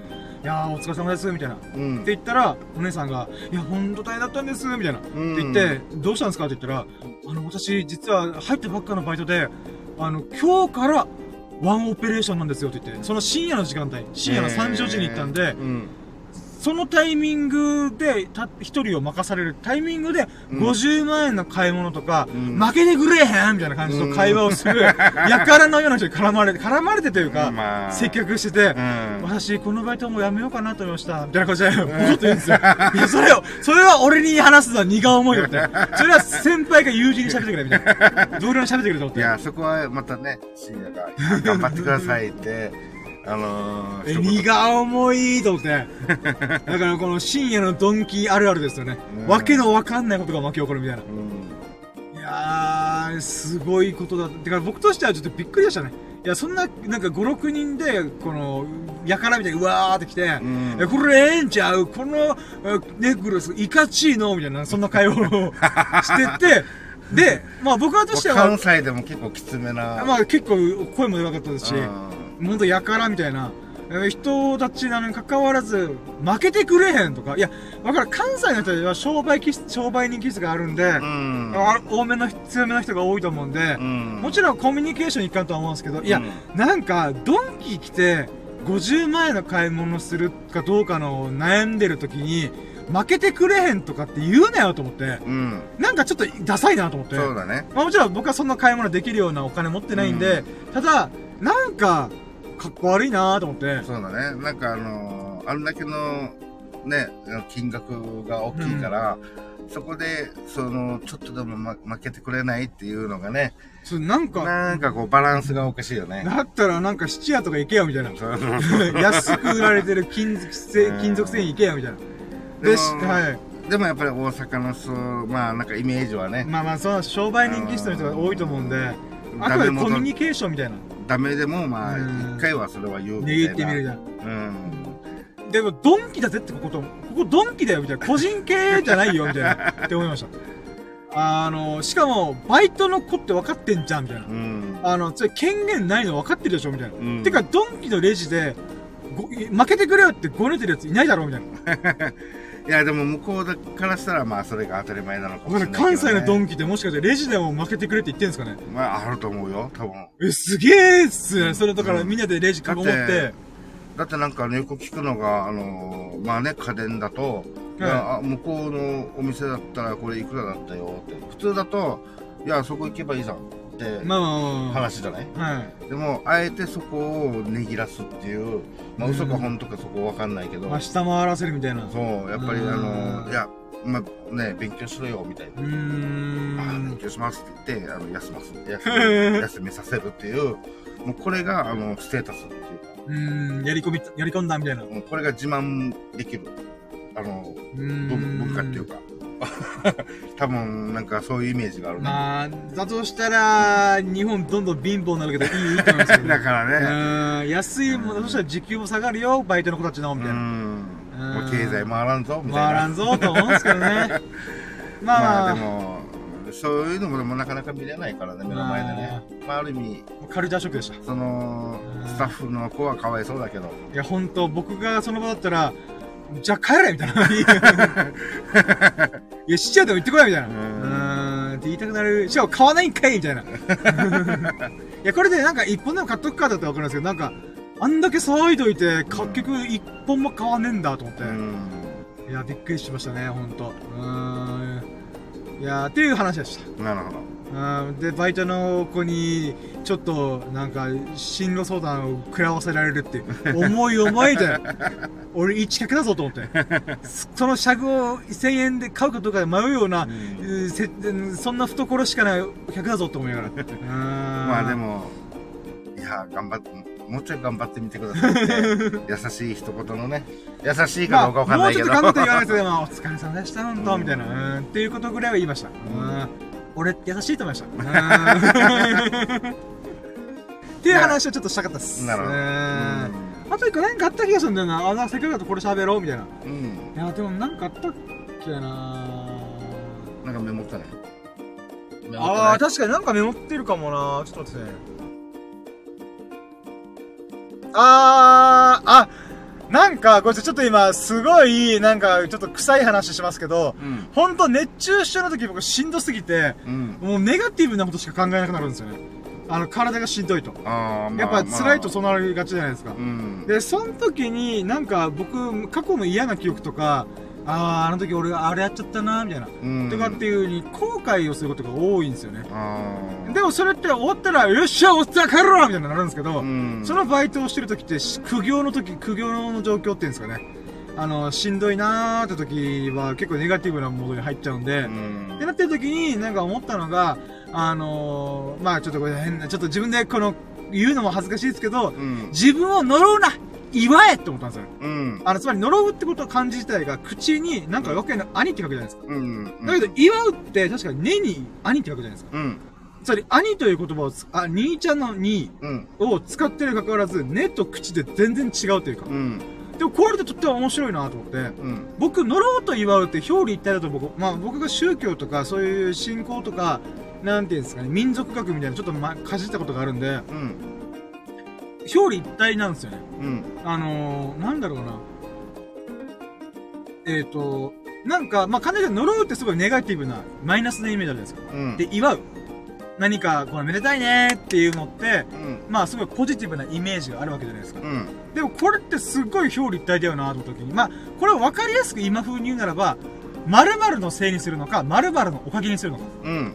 っていうのが、呪うと祝うの違いだろうなと思ってて、うん。だから、ああ、俺はこんな体質だから、こんな仕事もできねえんだ、みたいな、うん。っていうよりも、なんか、こんな仕事、そう、こんな俺で、こんな体力のない俺でも、この仕事を頑張ってる俺ってすげえ、素晴らしいみたいな。祝え俺をみたいな。っていう自己肯定感を、謎に爆上がりさせる言葉を考えてました。まあまあまあまあ。っていう話。でも、まあ、根っからの、そのね、ネガティブよりの、まあそうですね、あの、人見知りコミュ障、ネクラの3拍子揃ってる僕なんで、の本領発揮。いや、ほんとそうっすよね。いや、ほんと、なんとかねじ曲げましたよ。うーん。あとは、あ、それで言うならそのつながりで、麻雀の最初のやりとりは儀式なんじゃないかっていう。ああ、はいはい。あの、まあ、これちょっとエビさんさっきちょっとちょろっと麻雀論を語ってたんですけど、うん。まあ、僕は麻雀の強さとか良さというよりは、うん麻雀という仕組みがとっても興味深いなと思う人なんで、うん。まあ、麻雀って極端な話、運ゲーっていう人も多いっちゃうんですよね。うん。で、人によっては、あの、ゲームって基本的には運ゲーで、運ゲーっぽく見せる手順を踏んでると、みんな盛り上がるみたいうん。な。で、麻雀ってそれにすごい近い部分も多少あるんですよね。うん。もちろん麻雀にドハマりしてる人からしたら、いや、運なんだけど、運じゃないところ、不思議な流れもあるんだよっていうのは、みんなが体感してることなんですけども、うん。その中で、この麻雀の最初の、なんていうんですかね、例えばサイコロ振って、ここのところから牌を取っていくとか、うん。あの、4個ずつ取っていくとか、うん。その順番も決まってるとか、うん。それって、まあ、なんていうんですかね、運を鳴らすっていうんですかね、うん。っていう部分があるんですけども、これって、なんていうんですかね、この運という不確定なものに対して、こんだけの手順を踏んでると、自分が納得できるっていうんですかね。うん。今回この役満にならなかった、なんていうんですかね、流れはもう納得せざるを得ない。うん。じゃあ運ゲーな部分はあるんだけども、もちろん実力の部分はあるんだけども、なんていうんですかね、あの、それでうまくいかなかったとしても、それはもう納得せざるを得ないみたいな。うん。飲み込むしかねえ。なぜなら、あんだけ最初にわけわかんない、えー、順繰りのルールしてん、ル なんか、やりとりしてんだから、もう、あれは儀式なんじゃないかなと思。そうだね。まあ、あれをすることで、その、ちょっと平等感を出すっていうか。そうそうそうそう、そうなんですよ。もう納得するしかないよね、うん。これみたいな。うん。まあ、みんな同じ。条件、そうそうそうそう。そういう、まあ、儀式だよね。そうそうん。だから本当お寺とかで、その、なんていうんですかね、あの、歌き上げっていうんですかね。うん。あの、お焚き上げか。あの、こ焚き上げ。うん。の、まっすぐな木のヘラっぺ、なんか棒みたいなやつ。うん。あ、板か、板、細細い板みたいなものを燃やして、なんかごまき上げだったかな。まあ、なんかそういうので、も黙々と燃やして、うんお祓いをするとか、うん。もしくは神社とかで、なんか神様にこのシャーン、シャーン、シャーンって振って、うん。なんかこう、祭るみたいな。うん。例えば、その、新しく新築に建てるぞって時に、神前式とかするじゃないですかね。神様にさ捧げるとか。うん。うん。その建物に何かこう、災いが来ないようにとか。うん。うん。でもあれってぶっちゃけいらないじゃないですか。だって、あ変な話、えーっと、まあこれを言うのもあれですけど、地震とか津波が起きた地域でもそれをやったはずなんですよ。ーうん。でもそれでも災害は襲ってくるんですよ。うん。じゃあこれの根本って誰に向けてやってるのかっていう話なんですけど、やっぱそれを建てる家の家主の人うん。が、こういう風にみんなに集まってもらって、神主さんも呼んで、お祓いも済んで、うん。やれることをやったと。うん。っていう風に納得して、これで災害が来たりとか、この家に不幸が来たりとかしても、もうそれはしょうがない。しょうがない。飲み込むしかないみたいな。やることやったし。そうそうそう。っていうことなんじゃないかなとう思って。ん。まさにそうだね。うーん。つまり儀式というものは、その取り行われた人、取り行いたいと思った。ただ、ある意味エーサーもそうですよね。道順ねとか新築祝いのところに行くとかうん。も、うん。うん。そういうことを、まあ、寄付とか、ちょっと多少のお金を出してやったりとかするっていうことも、うん。やっぱ、なんですかね。これだけのことをやったんだから、うん。もうあとは飲み込むしかないみたいな。うん。納得するしかないっていう、なんか、儀式。うん。その人が納得する、せざるを得なくなるような、うん。手を尽くしたよ、私は、みたいな。っうん。ていうことなんじゃないかなと思って。うん。でもこれって多分、そういう目線で物事を見たら、いろんなことにそれってあるんじゃないかなと。うん。例えば入学式とか、うん。卒業式とか、うん。それもまさに式なんで、式典なんで、儀式なんですよね。だから卒業式とか入学式、これから、なんていうんですかね、うん、まあ、変な話、いろんな小学校入学して、1年生になったら、みたいな、ワクワクしながら入学式わーって言った時に、同じみんな親御さんに連れられて、あの、この、何ですかね、一長蘭来て、うん。あの行きますと。でそこからの小学校6年間、何があってもお前のせいだから、お前のせいとか言うとちょっと厳しいけど。まあっていう、なんか、納得、うんまあ変な話、あれはある意味、親御さんに納得させてるみたいな。うん。この、き節目として。うんう。ーん、こっからいろんな右翼するがあれど、私たちは家族一丸となって頑張るぞみたいな。うんうんっていうなんか納得させるための儀式だったんじゃないかな、もともとはみたいな。うーん。っていうことをちょっと思いました。うん。まあなんかあの、そういうつながりで言ったら、まあ自分ごとでね、はいあの、今ビリヤード一生懸命やってるじゃない？はいはいはい。で、その普段の練習をこんだけやって負けたら納得するっていう、うーん。そ、の、似たようなところはあるかなと。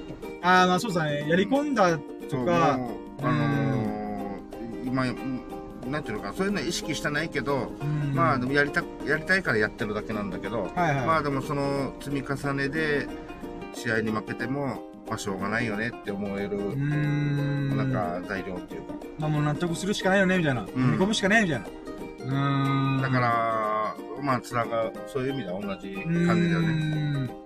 だからやっぱ運を凌駕する、運を、運を飲み込むんですかね。うん良くも悪くも。うん。こうも不幸も全て飲み込むのは、その人が納得するぐらい取り組んだかどうか。うん。あーっていうことなのかなと思って。ううん。で、ん自分ができる、今できることをやることをやれば、まあ、うーん。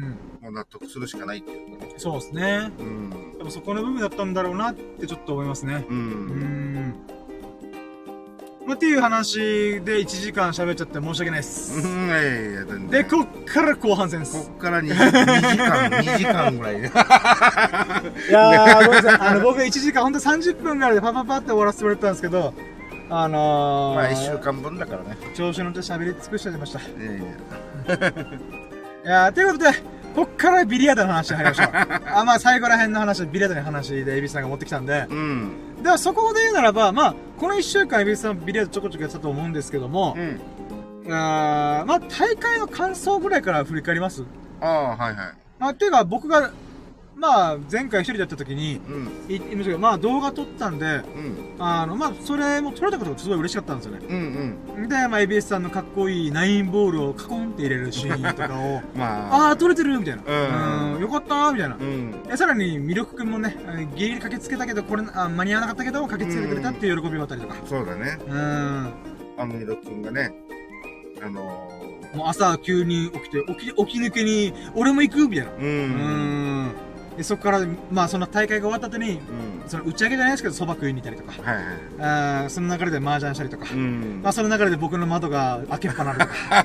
閉まらなかったりね閉ままあ、それはまあまあ、ビリヤード関係ないですけど、まあ、その中でやっぱ一番最初の始まりがビリヤード大会、朝っぱらから行くみたいうん。な。うん、っていう感じだったんですようね。ん。で、その中でまあ、ちょっと僕がバランス喋ってるんですけど、まあ、まあ、大会のルール上では2回負けたらその大会終わりみたいな。うん。うん、っていう中で、まあ、前回、エビスさんの試合を見たときに、うん。まあ、2回負けてう、ん。次こそはみたいな。おー、うん燃えてますね、エビスさんいいですね、みたいな。うんで、。その次こそが今回やったときに、うん。さあどうなるんだろうと思った時に、ん1試合目が、すごいいい試合してて、うん。見応えあったのが、これを言いたかったです。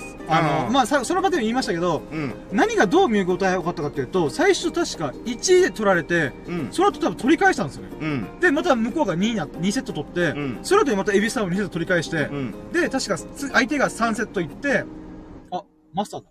うん。まあいいか。えー、で、なんかこれランク違いで、うんマッチセットって、セセットえーと勝ち負けのセットっていうのが、うん。えっ、と、SB の相手が SB10、エビスさんより格上だったんですよね。はい。格上で5セット取ったら勝ち。うん。で、エビスさんは4セット取ったら勝ち。うん。その中で、まあ3人になったと。うん。で、そこで、えーと、確か、1回4になったんですよね。うん。なので、相手がもう4。つまり、大手かかってるんですよね。リーチか。リーチかかってる。もうこれで勝ったら、エビスさんの負け、相手の勝利っていう中で、エビスさんが3セット目取ったんですよ。うん。だから今4-3の構造になって、お互いにマッチマッチセットって言うんですようね。んだ。からテニスのフルセットマッチって言うんですよね。うん。おー、すごいことになってるみたいなまあ。決まりますっていう。そうそうどっちが勝っても。で、そこで、なーってなって、あの、まあ、負けてしまうみたいな。うん。だったんですけども、うん。この1試合目が、まあ本当僕は素人ではあるんですけども、うん。少なくとも前回の大会、初めての、エビさんが初めての大会を見てた僕が、まあ、素人ながら思ったのが、うん。めっちゃいい試合すると思って、うん。で、緊張、緊張っていうんですかなんかこう、変な、この、なんか、なんか、えこの、かかってる感じ。うん。えー、とかもな、ない、なかったんじゃねえかな。ないように見えたっていうそうそうそう。うん。それぐらい本当いい試合で、なんか手に汗握るというか、うん。見応えのある、名刺試合でした。うん。結果は負けはしたけど、まあ、あの時も言ったけど、まあね、応援してきてくれた深夜に、そういうビリヤードが、あそういうビリヤードを、えー、なんていうの、映っ見えたっていう、うん映って見えたっていうの。まあ、それだけでももう、よかったと思う。だから本当2回目も応援来てよかったって本当に思いましたよ。うん。まあ、その後あっさり負けちゃったけど。だから2回戦の人も強かったっすよね。ああれ、だからね、後から自分も知ったんだけど、まあ、その、いつもやってるホームの、はい、プールバーのはい。トーナメント大会があるんですよね。うん。そこで、その、まあ、えっ、と、彼も同じ B クラスで出て、はい。で、同じその、方式なんで、で、SB もいて。はい。で、でセットがやっぱまあちょっと違うんだけど、うん。自分と同じ、まあ同じ条件で、その、優勝してるんだよね、彼はね。そうなんですよね。うんだから、僕としては、その2試合目の相手の方うん。が、まあ、まず筋肉マッチマン、マッチマンなんですよね。そうだったね。あの、マジであの、ズボンも洋服ももうパッツンパッツン。まあ、うんちょっと背がちっちゃい人でしたけど、うんもう髪をバッチリ2サイド決めて、うんワックスもバッチリ固めて、うん。ほんとなんか、なんていうんですかね、あの、凛々しい人うん。だったんですよね。で、ほんと、打つフォームも綺麗で、うん。もうなんか違う、力強くて鋭いですよね。パカーンみたいな。うん。うーん、っていう感じの中で、確かストレート勝ちしたんですよね、そのはい。ちょっと負けしたったそうです、ね。エビさんがストレートで負けるっていうんですかねう。ん。4セットと先に取られちゃって、うん。ありがとうございましたーって終わって、うんで、僕、えこの人上手くないみたいな。うん。だから、なんかエビさんにちょっと、いや、あの人上手く、上手かったっすよねみたいな。うん。だからエビさん最初、いや、さっきの最初1試合目の人だから全然上手かったよみたいなうん。ことを言ってたんですけど、うん。でもなんか、やっぱいつものプールバーで優勝経験ありみたいな。うん。あれ、やっぱこの人上手かったじゃんみたいな。っていうのをちょっとびっくりしました。うん。あのー、なんて言うんだろうね。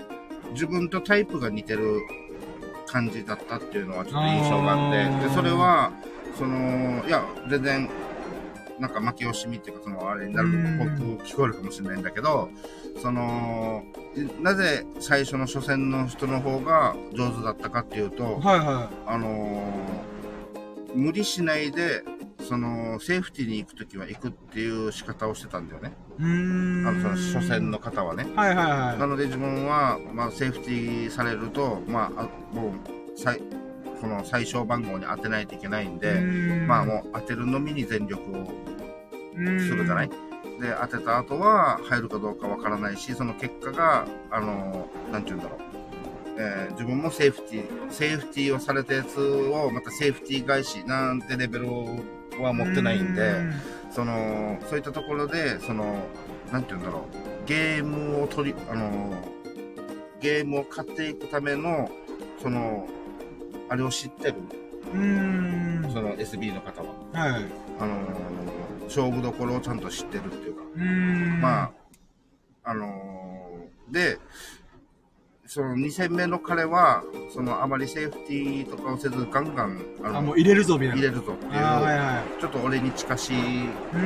まあ、セーフティーできる技術があるかないかまだちょっとわかんないんだけど、そ、の、そういった意味では、要は逆に隙がある。うーん、なるほど、なるほうん。ど。確かに中盤、ちょっとガタついてましたね。うん。まあ、あのそれはもう、俺もお互い、なかなか入らないなー、みたいな。ドロドロっとした部分はあるけどうん、まあ、そこの、その、限りなく少ない自分のターンをものにできるかっていうところの、まあ、結果勝負なんだよね。んでそこがちょっともたついたところで、お互い、まあちょっとあれだったんだけども、うんまあ結果、結果彼が自分よりは上手だった、強かったっていう、んまあ結果ではあるんだけど、はい。なんだけど、まああの、好きはあるなっていう、その、なるほど。俺も好きだらけだけど、あの、初戦よりは、まだ、その、もうちょっと俺が、俺も頑張りたかったなっていうところになるっていうかさ、なるほど。っていうところで、その、でも、でも、まあ、こんなは言ったけども、まあ、け優勝経験があるってことは、あの、メンタルは強い、とっても。うーん。あのー、あとね、その、自分と戦ってる感がもうえげつなかったんだよね、この彼の。なんかどういうことですか？あまあ、例えばこんなの、こんなぐらいが決めきれないのか、俺っていう、その自分との戦い。おー。俺の目にも見えるぐらい。ほとばしってますね。うん。あ、SB の人は、その、自分との戦いもあるけど、その、何よりもゲームに勝つことを基準としてる。うーん。だからすい。ごい、すごい試合の爆発は相当踏んでるんはいはいはだろうなと。だから意外と表面上は落ち着いてる。い。うーん。まあ本来は自分となんで、まあ、できなかったのかなとか、そういうことはもう多分思ってはいるけど、でもまあ、トータル的に勝てばいい。うん。はいはいはい。そこに比重を置いてる。はいはい。でも、2戦目は、その1回1回の自分のショットに、すごい戦いがメラメラっとあるんだよね。ん。でもそこも、また自分と同じで、あの、似てるなと思って。だから、負けはしたけど、見方によってはとても楽しかったわって終わうーん。なるほどなるほど。あれ、あのー弱いからこそ、ああ、なるあの、メンタルが。ああ、はい。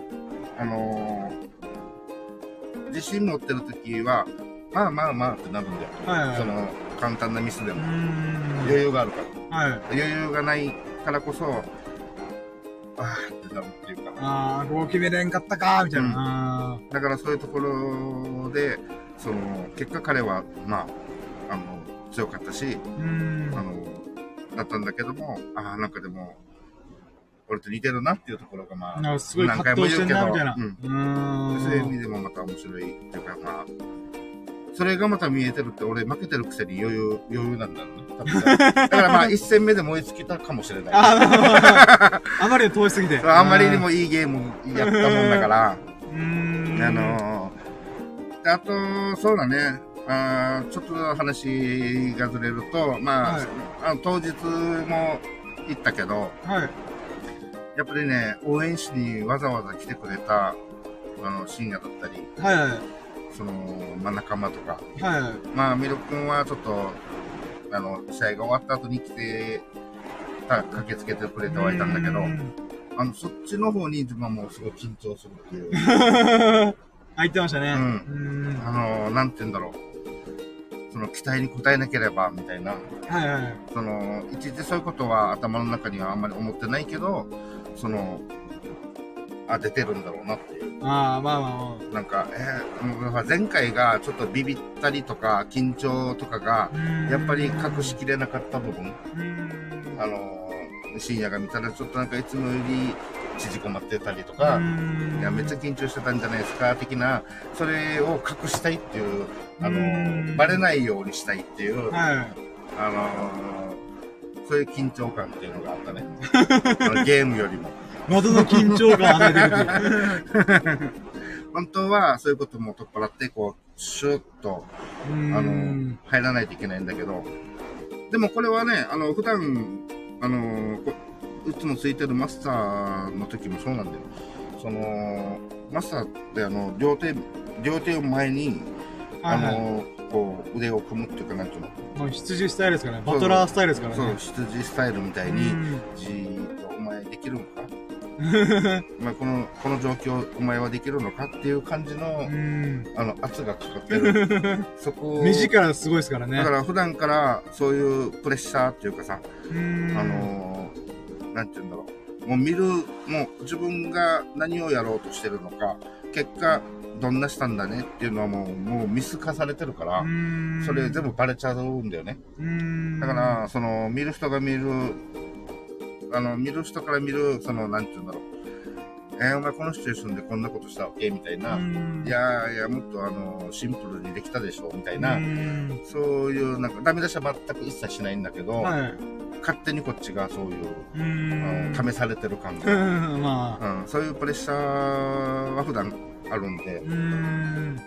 だからあのなんていうんだろう、そういうのもこうありつつ、はい。まあ、あの、本番でね、ちょもうちょっと強くなれたらいいなと。うーん。まあでもあの、前回よりは、本当に、あ、初、初回よりは、ちょっといいゲームできたんで、あ、もう全然いいゲームだと思います、僕は。ー自分としても、まあ結果同じ2連敗だけど、はい。まだ1勝もしてないけど、すごいメラメラとしてる。だからまあ結果は残念だけど、プロセスが大事ですからね。うん。あの、ジョジョ5部のと一緒っす。あの、結果だけを追い求めてたら、うん何かを見逃してしまうからこそ、うん。家庭も大事にしようよみたいな、うんうんそういった意味では中身が明らかに変わってたと思うんで、うん。だから次っすねそうだね。3回目の大会出場の時にうん。まずは1回勝つみたいなう。うんんで、あのー、それで、まあ、あのー、今月？はいはい。のまた末に同じ大会なんだけど、うん。えー今回は、えっと、いつもの那覇の、はいはい。あのブルバーじゃなくて？でははいなくて、えー今回はうるま市の、うん。ん。そこに会場が決まってるらしくて、また新たな場所ではあるんだけども、うん。ちょっと、あの、なんていうの、いつもの那覇じゃないから、え、頑張れるかな、もっと。謎の期待を自分にあるんだけど、うん。まあその台の状況っていうのはまあ、そこ行ったことないんで、まあ、また下見からスタートですね。そうだね、下見でちょっとまた一回は行こうかな。うん。これでもっと暗かったら爆笑っすけど もうしたらもう普段のクルーバーで本当にもう電気真っ暗にしてからも鍛えるか、まあもうサングラスかけてややるしかないもん。ああそうですねまあでも楽しみだね、またね。まあそうですね。そういう、こういう機会で違うプールバー行くっていうのはありですからうんね。まああの3カ所でなんかこう年間通して3カ所で、うんあのやるらしいんだけどねでもはい主に半分以上は、まあ、いつもの中の、まあ人が多いですからね。うんうんあのーそこらしいんだけどねはい。が一番あのなんていうの台とかその台数も多いしうん。あのーまあ常にあの何らかしらトーナメントをやってうるん。場所なんで、まあ主にそこが多いんだと思ううんだけど、ん。で、まあ大会は、の話は、まあ、こんな感じ。あ、オッケー。あ、大丈じゃあ最後に一個だけちょっと僕が付け加えたやつがあって、はいあのまあ、僕らがいつも言ってるプールバーで、夫うん。まあそのビリヤード協会、沖縄ビリヤード協会に多分参画してるっていうんですかね。うちそのマスターが。例えばこのお店、店舗自体が。うんなので、あの、開放とかが、その、掲示板とかに貼られてたんですよ。うん。うん。で、それ僕今までチラッと見て、うーん、大会あったんだ、みたいな。うん。っていう感じで、開放みたいな、もうこういう試合があって、みたいな。うん。こういうことがあって、こういう結果になりました、みたいな。うん。で、なんか写真があって、優勝しました、みたいな。うんピース、みたいな。っうんて。いう写真で、へー、みたいな。うん。今までも、へー、こんだけこのプールバー来てますけど、僕1年ぐらい、1年半ぐらい来てますけど、うん。全然読んだこともないみたいな。うん。中で、まあ、大会があったりとかしたんで、うん。もう、もう、ちょっと読んでみっかと言って、この、手、手を洗って、なんかこう乾かしてる間、うん。なんかじーっと軽くバーバーバーバーって読んでみたら、優勝した人えげつねえと思って。うん。あの、エビさんが参加したい大会が、ランクで言うなら SB、B、C ランクの人うん。の3つのランクにまたいでやってる大会だったと思うんですけど、うん。その大会の優勝の時の何ですかね、うん。あの、その、ハイライトみたいなうん。ものもあるんですけど、うんやばかったのが、A ランクのトーナメント戦の決勝ラウンドうん。の、そのやつが、まあ、一面というか一番最初に来てたんですよ。うん。で、その時に勝った、優勝した人が、あの、マス割りを、その決勝トーナメントだけで、7くらい、7回ぐらい叩き出してるんですよ。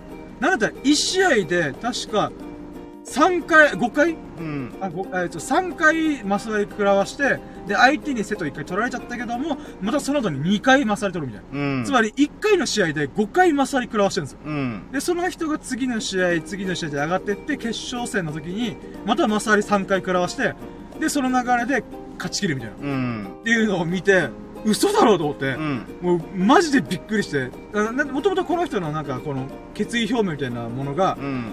マス割りを5回連続するみたいな。うん。連マス5回みたいな。うん。っていう、まあ、マス割りっていうのはもう、あれだよ、まあ、ビリヤードしてしてる人が今聞いてたとしたら、あの、相手にターンを出さず、自分のターンだけで全て勝ち取るみたいな。うん。やつがマス割りじゃないですか。はい。で、それを連続することは連マスうん。なわけじゃないですか。うん。それを5回やるぞって言えるってやばいなと思って。うん。で、そっから実質、まあ、相手に1回セット取られちゃったけども、1試合の中で5回結局やってるこいつと思って、うん。やばいなと思って。で、その人のランク見たらやっぱ A ラン、SA だったかな。うん。まあ、とりあえずぶっちぎりの実力者なんですよね。うんだから県内マジでトップクラス、うんプロと匹敵してもおかしくないレベルの人うん。が普通に、あの、し、なんていうんですかね、あの、大会で楽しんでるんだと思って。うん。あの、これ今回の自分が出た大会ではないでしょ？多分じゃなかったと思ういます。ん。あの、A と SA クラスが出るのっていうのは、月例会、まあ、バー、ああの、いつものバー、いつものバーじゃない、あの、今回の那覇のプールバーだったら多分月例会とか、そこのトーナメント、ハウストーナメントかな？は、あの、もう、なんていうの、ランクはもうオープンな状態なんで、もう誰でもいいからみたいな。で、そこに、あの、A と SA が、もう半端なくいるから、で、要はこの自分が今対戦してきた人って SB の方なんだけど、はい。まあその中に A クラスの人あ、はい A クラスの人もいるんだよね。はいはい。あのまあ、なんて言うんだろう、A に、あなたは A ですって、その、完全に表、あの、A として、その、なんだろう、登録、まあ今自分、あの、会員カードがあるんだけど、はいはい。そこに今、B って書いてあるんだよね。はい。でそれがいつの日か、あなたはもう SB ですねってなる時期が、まあ、いつか来るとしてね。んで、それが完全に A ってなった瞬間にも SB 以下の大会にはもう出れない、今回のね。はいはいはい。ねだけど SB、A なんだ、A っぽい A かもしれないんだけど、まあまだその評価されてないから SB にいるっていう。はいまあトーナメントで優勝ちょっとできてないとか、まあ例えば、はいまだまだ3回ぐらいしか優勝してないねとか、うん まあどのレベルなのかわかんないんだけど、まあとりあえずそのぐらい A, A の人もまあ混ざってはいると思うんだよね。はい。で、その方たちでもね、マス割り本当に2回とか2連マスとか、やっちゃうぐらいなんで、そのさらにもう SA って言ったら、もう本当にアマチュアのもうトップクラス。もうプロになってもおかしくない。その上のレベルの人たちなんで、まあでも本当にね、ブレイク、バンキングっていう最初に、はい。あのー誰がブレイクするかっていうのを決めるバンキングっていうものがあるんだけど、うーん。そこを取ったらもう一回もつけずに終わるっていうのは本当にある、ある世界なんだよね、SA って。まあ、するとね、本当にもう一回もつかずに参加費無駄になるっていうか。まあでも、本当に上に行けば行くほどそういうレベルの戦い。ん。まあ、ましてや、例えば、これもちょっと前に深夜に言ったかな、はその、言うと、なんかもう本当細かい話なんだけど、うん目の前の球を入れていくっていう、まあ、入れの強さはい。が一つと、うはい。ーん、あと、クッションを完全に把握してる。うーん。うんまあ、バンクショットでクッションに当てて、あの、ポケット狙うとか、はい。その、直接見えない球を、その、クッションを狙って、えーワンクッションなり、ツークッションなり、スリークッションなりをして、まあ、あの最小番号に必ず当てると。はい。そういうのも、まあ、クッションをちょっと把握してないといけないね。はい。えーそれが2点と、あと、そうだね、まあ、もうちょっと別角度で言うと、ジャンプショット。はい。もう一つ言えば、ジャンプショットもしっかり使え、ジャンプがしっかりできる。あーとか、あーそういったこう項目、すべてにおいてレベルがそ相当高いっていう人たちなので、SA っていうのは。はい。れをとっても、もうあの、まあだから、えっと、自分が今まで A クラスの人と、はい。この人 A クラスですよっていう人と対戦してても、その、セーフティーっていうものが、はい。その、まあ、これをちょっと決めにくそうだなーって、だったらこれを無理して、あの、外れた場合、はい。相手にその順番が回ると。はい。で、その時に、あの、取りやすい、あの、状況に相手にパスされちゃうと、あの、相手が一気に全部入れちゃって負けるっていう、はい。うんその局面の状態で、だったらこの目の前の球を無理して入れずにセーフティーしに行こうと。まあ、はい要はあの、うん、関係ない球の後ろに隠したりとか、はい。相手に突きずらすくさせたり、見えなくしたりすることを、まあ、セーフティーって言うんだけど、はい。えっと、それも SA A クラスから上の人たちはえげつないセーフティーしてくるから、本当によ、自分、本当に自分が、自分はほら、そう言ってもクッションとか、はい。クッションもだいたい5割程度しかはいはい。把握できてないし、ジャンプショットなんていうのも2、3、もう2割ぐらいしかはいまだ全然できないから、もうえげつないセーフティーされたら、もう、なんていうんだろう、どこにどうついてもこれ当てきれんぞっていうのがもう出てくるんだよね。はいはい。で、あと、ゲールール上3回それをファールしたら、もうそのセット終わり。はいはい。負けになっちゃうってこと。もうあの、なんていうの、コールド負けみたいな。はいあそのセットはね。はい。だから、それを、あの、例えば、まあ自分が一回当てきれませんでした。ファールです。で、相手がフリーボールです。で、相手がまた、そのフリーボールの、フリーボールを使って、またセーフティーしてくる。相手入れず。うーん。で、それがいけつないセーフ。はい。で、また当てきれません。っていうのを3回続けて本当に負けるってことは、本当にもう、なんていうの、手も足も出ませんみたいな。ん。そういう、もう熱く喋ったけど、そういう戦いがもうボンボン出てくるのが SA。まあ A クラスからそういったものが出てくる。うーん。もう SA なんてのも半端ない。うーん。だから、すっごい長いんだよね、道のりが。その、こんだけ暑くて、あのーわーってやってるけど、うーん。あのーそういうことを一つ一つ考えていったら、うわすげえ高いな、この山、みたいな。で、それがゴロゴロいるってまたびっくりするそう。なんだよ、そうなんだよ。そんないるみたいな。うん。だからその、一見こう、普通にまあ楽しむでちょこちょこってやってるビリヤードでね、イエーイって楽しんでる人から見ると、まあガチでちょっと一生懸命やってる自分たちを見れば、あなんか上手だよねとか、うんあの、なんかすごいよねとかって目に見えるかもしれないけど、でもその世界に入るとね、すごい高いんだよ、山々。あれ、エベレストかな？みたいな。あ、これ富士山超えてるよね。そう、SA と A, A クラス以上の人の SA とかがゴロゴロいるってことは、その3倍も4倍も SB とか B がいっぱいいるってことだからだからね、その中で、こう、一生懸命練習して、一ランク上に上がるってだけでも相当大変。で、自分は今 B クラスとしては一応やってはいるけど、はい。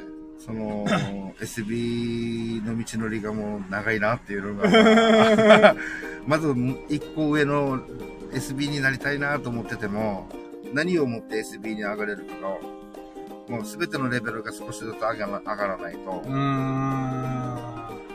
まあまあ、これはでもまあ、楽しいから一応はまあ、いつの日かはやってやろうとは思っててやってはいるんだけどね。はい。まあでもその、そうだろう、そうね。でもそう、そう、こう、まあ、極端にあんな上に目指してっていうのは、まあ、ないけど、ないっていうか、その、飛び抜けてすぐバーンってはいけないから、はいはい。まあまあ、一個ずつ、その、まあ、身につけながら、うん楽しみながら、やっていこうかな、みたいな。いやー、道のりは険しいっすね。うんまあ、これは今この話してるからこんだけ、まあ、熱く、細かく、うーってやってるけど、はい。あのーまあ、実際、その、負け、まあ、今回の大会もまあ負けて、はい。で、そんなメラメラメラってしてないけども、まあ、実は昨日、まあ、台風の影響でちょっとお仕事もお休みして、あ、そうなんですね。はい。うん、結果ね。で、あのーいつものように、あ、大会の話はもう取れていったのこれで大あ、丈大丈夫です。はい。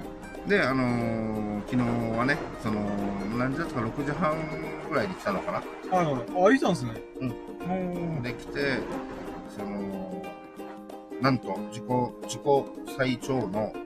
えー7時間半、休みなしで7時間半つきました。すごいですね。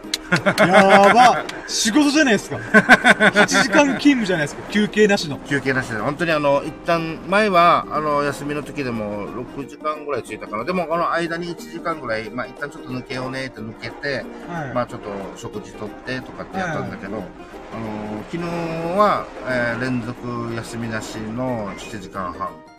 やば。えー6時半入って、2時かな？おー。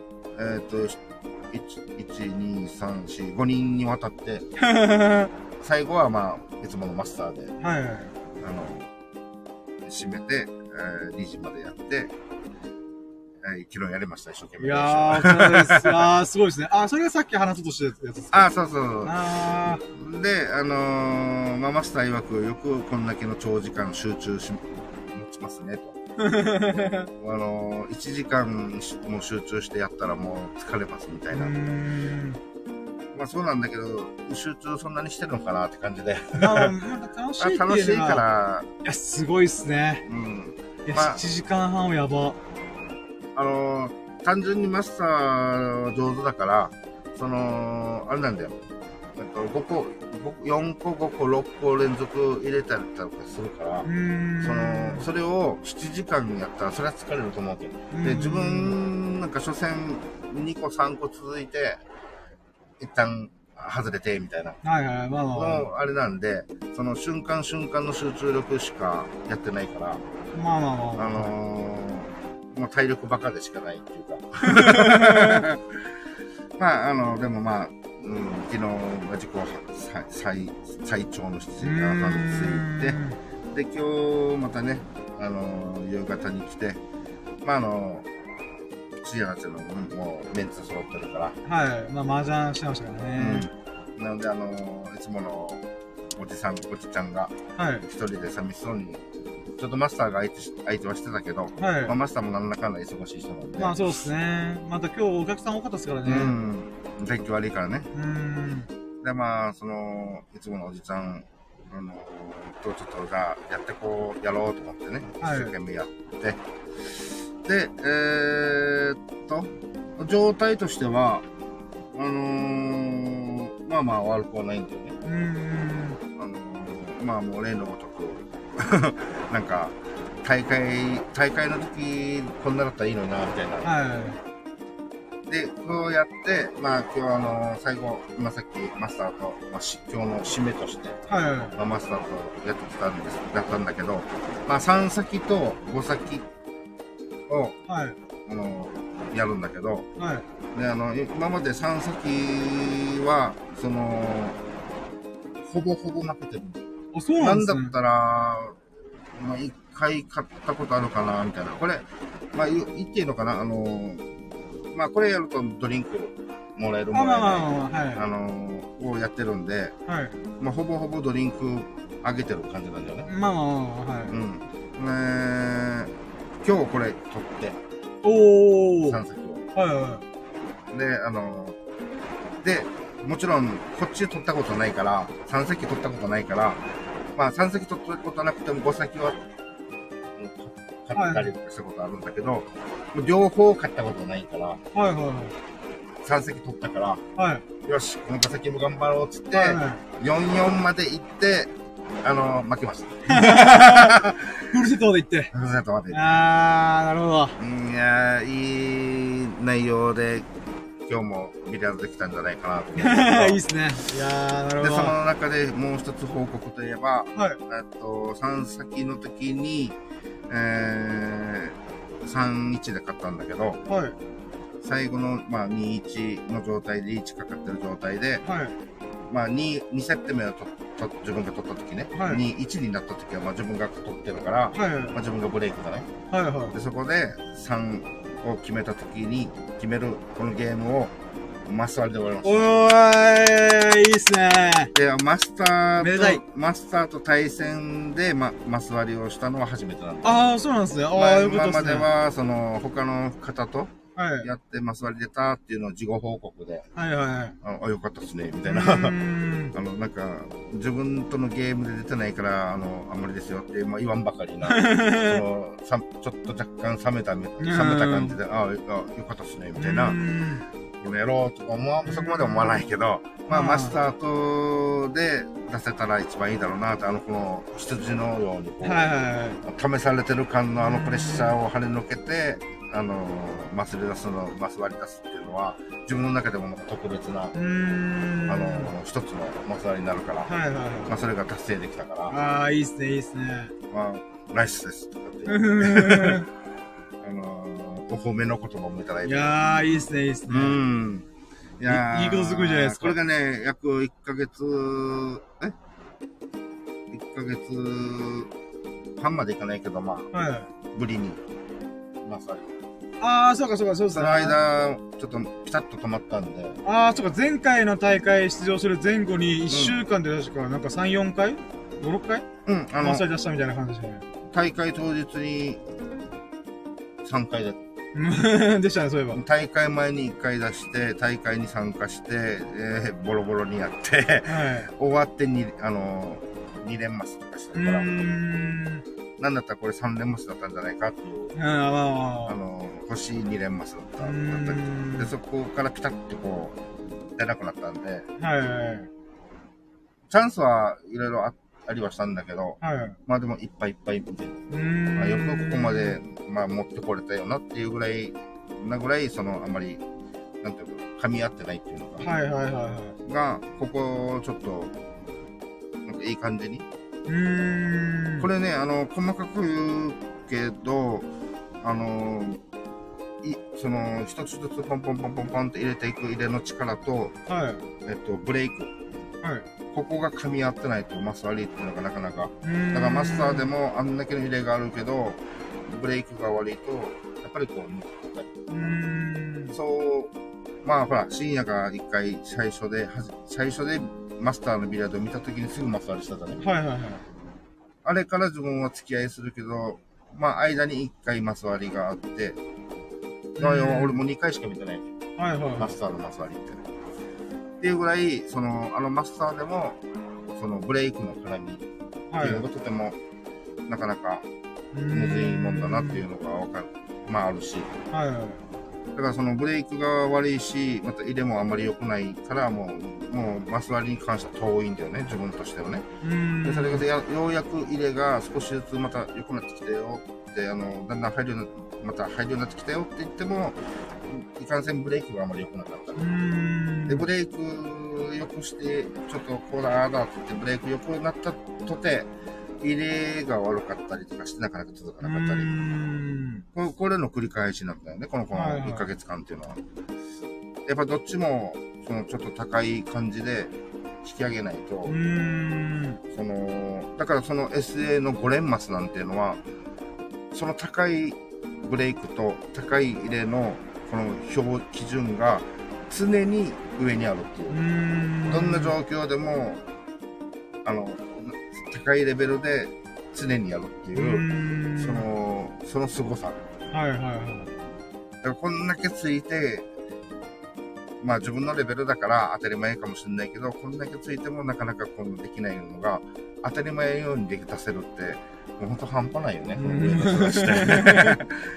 だからね、一番今回はまた久しぶりに出たんで、んまたあの、少しやる気もまた、さらああ、いいっすね。に、ただでさえ、あの熱くビリヤードしてるのに、さらに、なんかなんだったら明日も仕事休みたいみたいな。まだ8時間ぐらいぶっ通してやるみたいな。いやーいや、ね今のいい状っ態をいっぱいつけたいと思ってすねうーん、なるほど、なるほど。いいっすね。熱いっすね。情熱を飛ばしてますね。うん。いやー、羨ましいなー。あいや、毎回、毎回毎回、あの、へこんだりとかもーあるけどでもあのーいつもついてるあの、おじちゃんと、はい。あのー、今日またあの、えー、まあ、深夜たちが麻雀まだやってる時に、はい。まあ、その、この、3日4日前ぐらいかな、うん。あのー、まあ、今日も終わろうねって言って、あ、違うな。昨日、あ、ごめん、あの、長い時間ついた時があって、はいはい。で、その時に、あの、このおじいちゃんも、まあ今日帰、今日はもう終わろうねって言って、はい。まあさささっと帰った日があって、はい。で、その次の日の夕方に自分はまた来た時に、はい。あのスタッフが、その、あまあ M さんって言うんだけど、はあの、あ、このおじいちゃんね、い。はい。あの、M さんの心折ったんですか？フリキさんみたいな。う んどういうこと？ですか。え、俺も、え、いや、心折ったっていうか、まあ、その時すごい大差もついちゃって、対対戦の、あの、一勝、一回勝ったよ、二回勝ったよ、とかっていうのをこうカードめくっていて、あの、10 13回自分が勝ったに対して M さんも2、3回しか勝てなかったん。はいはいはい。なんだけど、その、M さんの調子も悪くて、あまあまあまあ、はい。うんだからまあ、別におのずと、うそんの、大事なところでちょっと外しがちだったんで、はい。そしたら、まあ、こっちも、まあ、簡単のありがとうございます、みたいな、そういう勝ち方もいっぱいあったんで、まあはい別に特別俺が相当ねじ伏せたとか、もう相当強かったとかっていうわけではない。俺としてはね。はい。だけど、M さんにとってはもう、ああ、もうその前に心を折ってるらしくて、おー。あの、それをなんかボソッとこう、スタッフに、いや、もう、もう勝てない、みたいな 感じで去っていきましたけど、つって、えー、そうだったの？つって、いやいや、まあ、たまたま M さんの調子が悪いだけだよ、つって、はいはね言いながら、まあ、その、後で、まあ、今日も一緒に着いたんだけど、い。はい。その、いやこの頃、あの、全然もうなんか歯が立たないっていうか、その、前と違うよね、みたいな話になって。多分、そう見えてるんだったら、自分、あの、試合に出るようになってからだと思いますよ、って言った。試合、ほら、あの、一回も大会トーナメント出てない時あるじゃない？って、はい最初らへんでって、あの時と今とで違うんだったら、試合を出るようになってからじゃないかなって言ってああ、そうだね、みたいな。やっぱりその、大事なところで外すか外さないかみたいな。まあ自分もそういうのを意識して、はい。まあ、あの、深夜も言ったように、やっぱり、あの、試合とか、この、強い、くなるために、その大事なところをポイントを押さえてるよね、みたいうな。あの深夜がそういう風に見えた対戦相手がね、そういう風に見えたりとかしてるんだったら、俺もそういう風に見せたいみたいな。いや、深夜の目にそれ、俺も、あの、そういう風に映映るようにしたいって思うじゃない。ん。だだから、あの、そういうところをしっかり、とか、まあ、もっと細かい修正とかいろいろ、まあ、そういうのも、まあ、日々つきながら、はい。まあ、ううまく、少しそういう風に成長できたんじゃないかね、っていう話で。だから後半、あんまり、その、外さなくなってきてるっていうか、はいはいはあと、中盤でもイージーミスがしなくなって、しにくしに、まあもちろんするけども、まあでもあの、極力少なくなってきたみたいな。それが、あの、ああいう、なんか、みや、ああ、みやって、まあ M さんから、い M さんの目に、そういうのがだんだん映るようになってきたみたいな。な。まあじゃあまあ、そういう意味では強く少しはなったのかな、みたいな。でで、その、その話をした後に、今日、あのーいつもあの別、今日、あの別の席で麻雀してたグループ、はいはい。あの中の一人、まあ、本当にね、気が向いた時にしかやらない。で、はいマスターの話からすると、あまあ、あの人はあの2、3ヶ月に1回、1回っていうかその、3, 3セットはいはい。とかやりますってなったら、この3セットをポポポポンってやるような、これを本当に2、3ヶ月に1回しかやらないみたいな。はいはいはい。なんだけど A クラスだから。えー。そんだけ全然つかないのに、パンってやったらすぐ A クラスのぐらい、はいはいはい。バシバシ入れる人がいるんだけど、はい。でその方はもうめっちゃもうまいってわかるから、はい。自分から声かけてやるってことほとんどなかったんだけど、はい。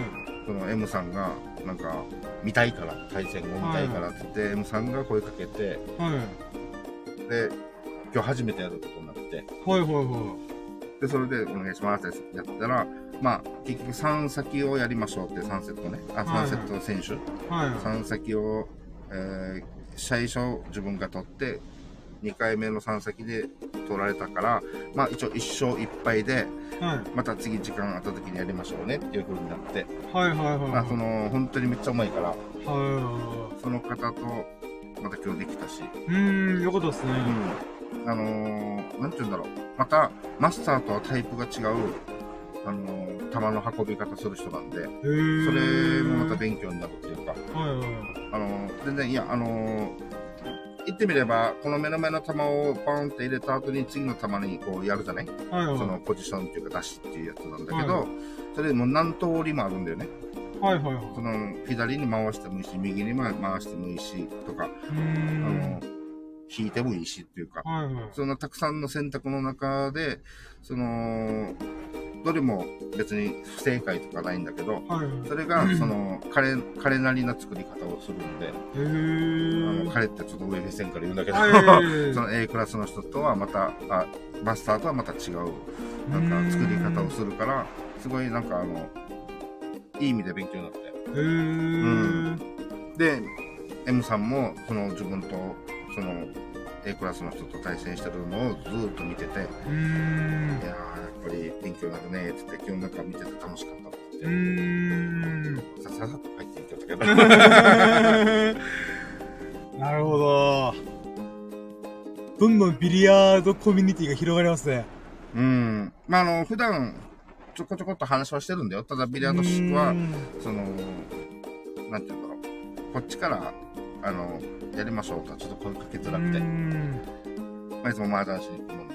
はいはい。だから、まあ、あの、まあ、M さん通して今日できて、うーん、よかったですね。しかも一緒いっぱい。だから、その M さんの目から見ると、あ、同じぐらいだねって、お言ってくれてー、嬉しい言葉ですね。そうだね、あ、じゃあまあ変な話、SB から A ぐらいに見え、自分もそのぐらいに見えたのかなっていうか、うんまあ、プラスでは言わないけど、まあ、その彼、この、この、この人と同じぐらい、どっこいどっこいぐらいな感じだねって言ってくれたんで、なるほど。まあでも上手な人とやると引っ張られるんで、あー。いい意味ではいはい。で逆に言うと、そうじゃないのだと、下に引っ張られるっていう。多分僕とやったら多分一気に調子崩しますよ。何こいつ深夜わけわかんないよ。あ、ごめん、しないでみたいな。だからでもあの、だから本当に上手な人とややるっていうのはとっても大事だなって、なんかこう、こっちから声かけづらいいうか、う。まあまあまあ。あるから、で向こう向こうで同じように声かけづらいってあるはずだから、まあまあまあ、はい。まあそれで、まあ上手な人としてややるっていうのはいいね。うーん。いいですね。いい経験できてることですね。うん。本当にいいショット、難しいショットを決めたりとか。その、タッチその力加減とか、はいはい。そういうのが一つずつ繊細になってくるんで、上の人は。うーん。まあ、マスターの人も、豪快に見えて、すごい繊細な、ビリヤードするんではいはい。もう、まあ、パッと見ると、すごいパチン、パチン、パチンって入れていくから、はいはその、すげえってなるんだけど、手だ、一つ手玉を見ると、すごい繊細な動かし方するから、うーん。あの、あれが、その、なんていうの、えー、上手な、もっと A とか SA とかに多い、あの、つき方っつって、これ、あの、そのショットに名前がついてるんだけど、スタンショットっつって、なんかかっこいい名前ですね。そう、この手玉を気絶させるショットっていう、へえ。これ、これ俺、できないわけ。おー、スタンショット、スタンガンのスタンですね。そうう。ーん。気絶させる、手玉も気絶させるショットみたいな。はいはだから、豪快にバチンって強く打つと、手玉も強く動くんだよね。い。はいはい。で、それを、バチンって強、一見強めに打ってるんだけど、気絶してるショットなんで、手玉は柔らかく動くんでね。す。これね、むずいわけ。今意識してやってるけど、はい。もうボンボン動くわけ。直つくから。おー、はいはい。だからどうやってこれを気絶させてるかが俺はさっぱりわからないんだよね。あの、単純に、あの、無回転で、無回転で当てるっていう、うんらしいんだよね。あのこの、わかりやすく言うと。はい。その、無回転で打つっていう、うーん、でも説明も難しいらしくて。へうん、え。でも、ここ、こういう打ち方でコントロールできたら、すごい、あの、なんか、いいらしくて。だから、あの、自分とか、あの、あんまり手玉動かしたくないなと思ったら、優しくポンって転がして、軽く当てて、で、もう入れる球はもう届くか届かないかみたいな。はいはいはい。そうすると、手玉っていうのは、あんまり動かないんだね。はいはい軽く打ってるから、そもそも。そういうので、その、あんまり派手に動かさないようにしようって、もうそれぐらいしかできないんだけど、あとは、こう、引き、引き止めって言ってう、ん。引き、引きながら殺すみたいな。はいはいはい。まあ、これも一つのやり方としてあるんだけど、うんもうそっちの2択ぐらいしか自分はないから、はいはい。あのーなんだけど、またそこにまたさらに上のスタンショットをバシバシ入れていくタイプ。で、もう一人、あの、夕方に出勤する、あの、自分よりもうまい、ちょっとうまい、ちょっとっていうか、まあ、うまい、あの、人もはい。同じスタンショットを使ってくるから。あのいや、俺もって、俺も、俺もやりたいっつって、まあ、ちょっとあの、日々 M さんとの対戦の時に、ああ、はいはい。あの、ちょこちょことこれを意識してやるんだけども、やったら動くから。これ動くと計算自分の想定外に動いちゃうから、はいはい。あららららってなっちゃうから、ちょっとゲームを組み立てるのがすごくまたずれてくるんで、果たしてどうしたもんだかって感じなんだけど。はいはいはい。やっぱりあの、そういった細かいところを、をみこう見るから、見ると、やっぱりその人のスキルの高さっていうの、うーん。すげえなって思うんだよね。なんだろう、スタンショット無回転。うーん。まあ、まあ、無回転のことないと思うんですけど、まあ、ほぼ回転しない。あーうん、まあでもその、基本的には中心付近をよく使う。使うそうですね、多分重心を射抜かないと多分、うん。そのまま横移動しないと思うんで。まああの、端端、手玉のつく端々をどうしてもつくとどうしても回転かかるからスタンショットなんていうあれではなくなるんだけど、でも中心をつくと、その、あまり動かさないってなってきたときに、その、直線的に、その、入れないといけない球に対して、その、自分がつく手玉を、まあ、正面に作ると、まあ、動かない球っていうのは自然とできるんだけど、うんそれだと次の球に作れないんだよね。はいあのーで、マスターたちは、この振りがあるっていうのかな。その、あ角度があるというかまっすぐじゃないみたいな。そう、どまっすぐにはできるだけ作らないようにしないといけないくて、で、その振りをこうある程度作って、えー次の球に出していくんだけど、そういう中にスタンショット使っていくんだよね。うーんだからもうなんか意味わからないけど、動かしたかったら、端々つけば動くんだけど、えースタンショットで動かすっていう。動かしたくないつき方をしてるくせに手玉を動かす。うーんみたいな、今変な、なんか意味わからない。だから説明がとても難しいらしいよ。へーただ、なんとなく、なんとなくそうなのかなとちょっと思えるのは、はいあんまりあの手玉の端々を、あの極極端なつき方すると、このみこしって言って、その右つくと左に手玉がいっちゃうっていう、はいその、それの幅が相当ひどく出てくるんでね。あの、あんまり端をつくとね。ねはいなんだけど中心に近くなればなるほど、その幅、あの、なんて言うんだろう。自分が見たまんま出る。うーんだからその、なんていうのかな。まあ難しいよね。はい まあでもあの、う要は入れミスを少なくするとこでもあるっていうか、その中心付近を使うっていうのはね。なんだけど、中心付近を、俺もさそうなんだよなと思ってつくと、今度、なんか、動かしたい時に手玉は動かないし、だから思った以上に強くついてるんだよね。自分の、自分はもうちょっとやるかくつこうと思ってたんだけど、はいマスターの動かし方を見たら、自分、そうは自分のもっと思った以上に強くついて、えー、動かしたい時はそうやって動かすみたいな。んもうちょっと難しいんだけど、まあ、そのレベルの高いショットをしてる。で、入れが向上するっていう。う夕方の出勤の人にも、ね、3、3ショット身につけたらもう、ただでさえ今でこんだけ入るから、スタンショット使ったら、あスタンショットを使いこなせたら、もっと、もっと入りますよっていう。おーだから俺も、あ、ちょ、俺もやりたいって。あの、調子乗って練習してるけど、まあ、あのー難しいかい。うーんなんですか？いやなんか僕はこのスタンショットができるかどうかを自分ででできないと思ってるんですけど自分自身として、うんただ原理が面白いなと思ってうん。スタンショットまあシンプルに無回転でやるってことはあーでもちょっと多分ボールが浮いてる状態だと思うんですよああ、はいはい、はい。あのその台の緑のところのテーブルに対して、うん。設置したら必ず絶対回転さしし始めるはずなんで、うん。そうじゃなくてあ、だからその、横にスンって動いてるえってっことだと思うんで、と、まあ、例えば、どまっすぐに、うんあのー、的と手玉があった場合、はい中心突きをするときに、まあ、中心をつくんだけど、どの強さの中心突きか、軽く中心ついたら、出だしはスンってすぐ、スンって動くけど、すぐ転がるよね。まあ、軽くついた場合。はでも強くつけばつくほど、ど真ん中のね。い。はい。すると、無回転のまま滑っていく。うーん。で、その、が、その必ず的まで、す滑って無回転で当てる。だから、うん浮かすは、浮かすと飛んでいくんで。浮かさないんだよね。うんズンっていく、うんズンっていって、無回転で滑らせて当てて。で、そこからこう、ゴロゴロゴロって動くみたいな。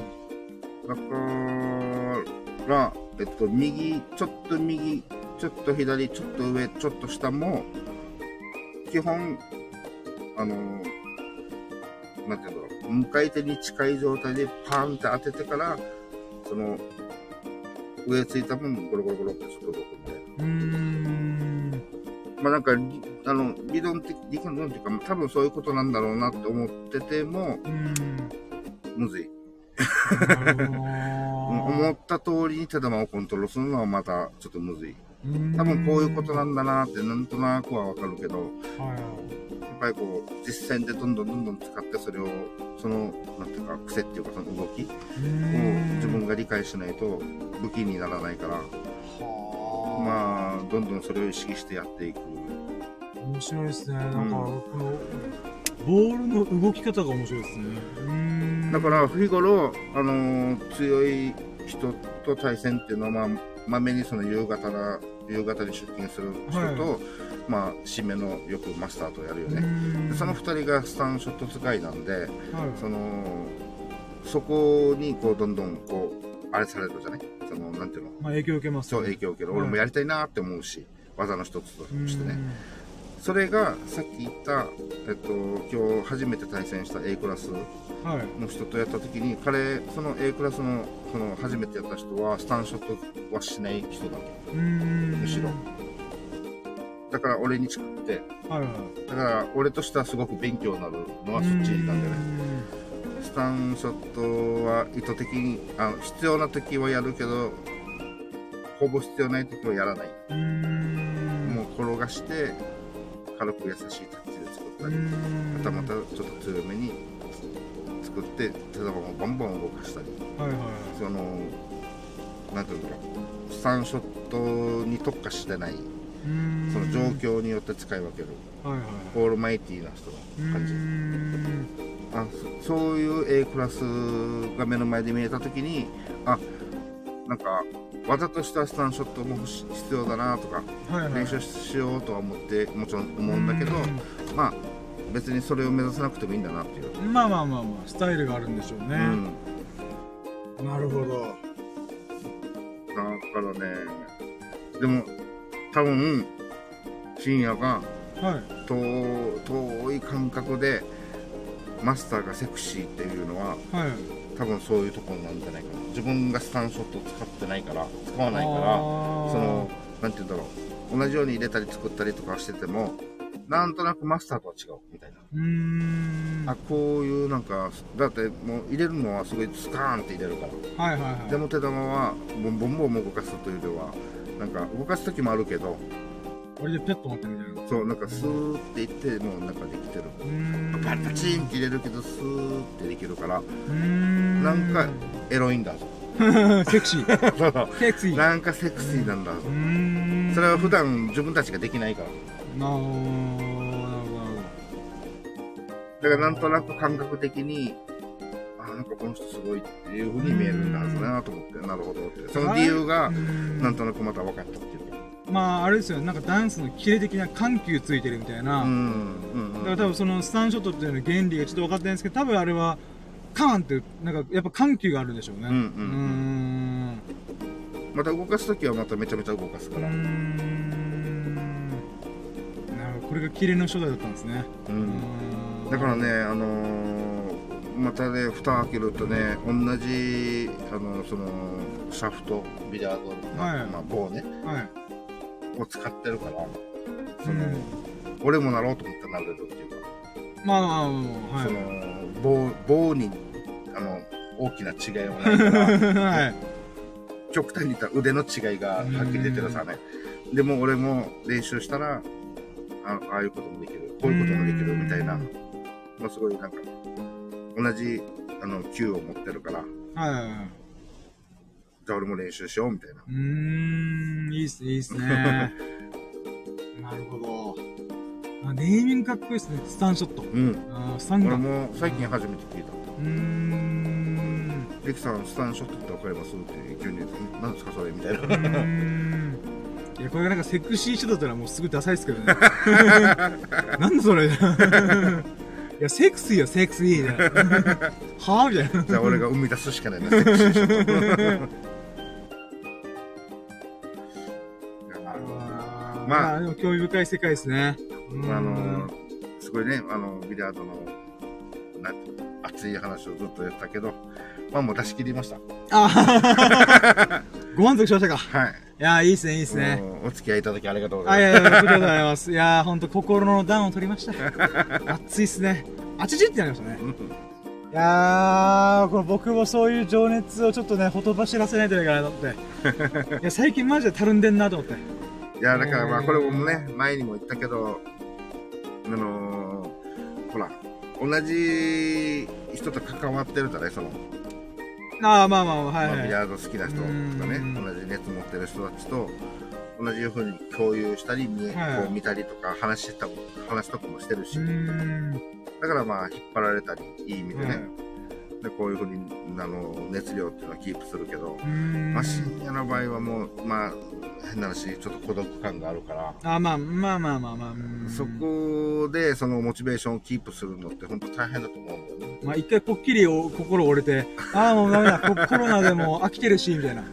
うん。そうなんですよね。なんか飽きがあるんですよね。うんでもそれってなんか自分の中でうっすら分かってるんですよね。多まあ分、刺激ジャンキーだからね。そう、刺激ジャンキーで、かつ、なんていうんですかね、とっておきの動画、とっておきっていうか、うん。例えばわざわざ、なんていうか、遠いところまで行って撮ってきた動画とかの編集、これとっておきだから、また後で出そうみたいな、うん。っていうやつほど僕はやってないんですよね。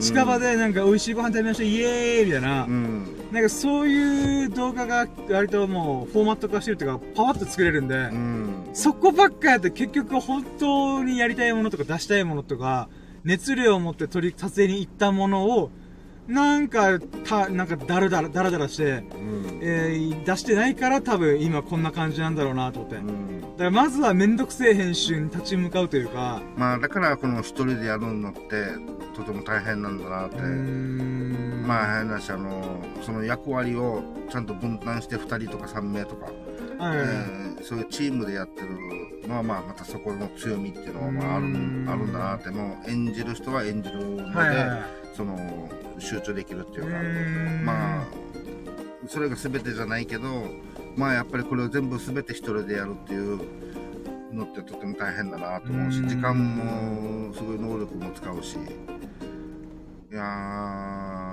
ーわかるよだから。ありがとうございます。いやー、まあでもね、あの、まあ関係ない人からしたら、うんだからなんじゃいみたいなってなっちゃうんで、ううんんまあそうっすよね。まあそれもひっくるめてそのねうん動画、まあ、TikTok なり YouTube でその評価を得るっていうものはうんだからそう簡単じゃないよなっていういや、まあそうっすね。いや、マジで、うーん、って感じですね。あでもね、まあ、とりあえず手つけれるからやらないといけないとか言いながら寝てましたからね、さっき。いやー、フォートナイトばっかやってる場合じゃねえとか言いながら、麻雀ばっかやってる場合じゃねえとか言いながら。まあでもあのそういうのもねあの曖昧まで必要だろうと思うし、いや、まあまあまあ。でそのなんか無理無理やり感でやるのってまたその出来出来っていうの？そういうのにもまた影響するのかなってもあるしだから休憩の時期っていうか、まあ、うん、まあ要はあの力を蓄える時期みたいなうん、まあ、いい意味でまあまあまあ、うんそうですね。で爆発するときに思いっきり爆発してそうですね。あと、リミット半年なんで。じゃあもうすぐ爆発してくれないと いや、ほんと、動画線早く火つけないとしけってんなー、おいとか言いながら。いや、まあまあ、でもね、それを先週も話して結局やらなかったんで、まあ、どっかのタイミングで、うーん。いや、フォートナイト、飽きた、飽き、うんまあでも飽き、飽きたからやるか。う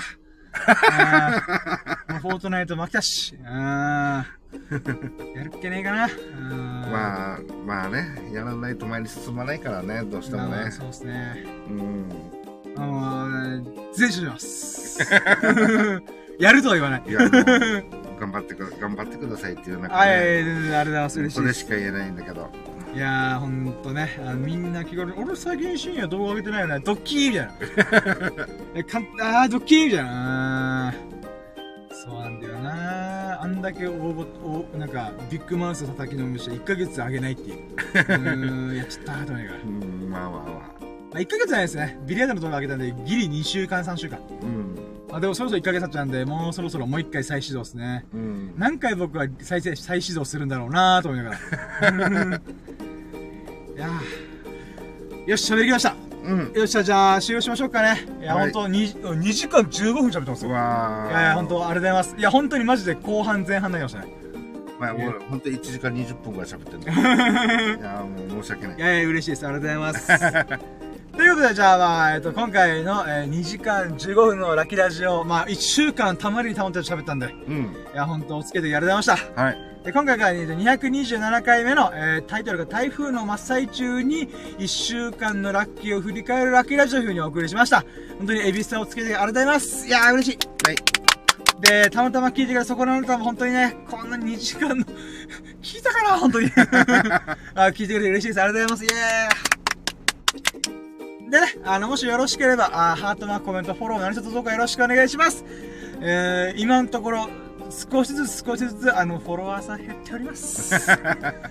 なんかね、お願いします本当に聞いてくださいこんな時間にやらないだったらっていう話なんですけど、あの、まあ、アーカイブでもいいので、ね、聞いてくれるととても嬉しいです。いやー、よし、頑張ろう。うん はい、ということでね、あのここまで2時間にわたりお付き合いいただいたエビスさん、そしてたまたま聞いてるそこのあなたが、ほからかな日々と、幸多き日々を過ごすことを心の底から祈っております。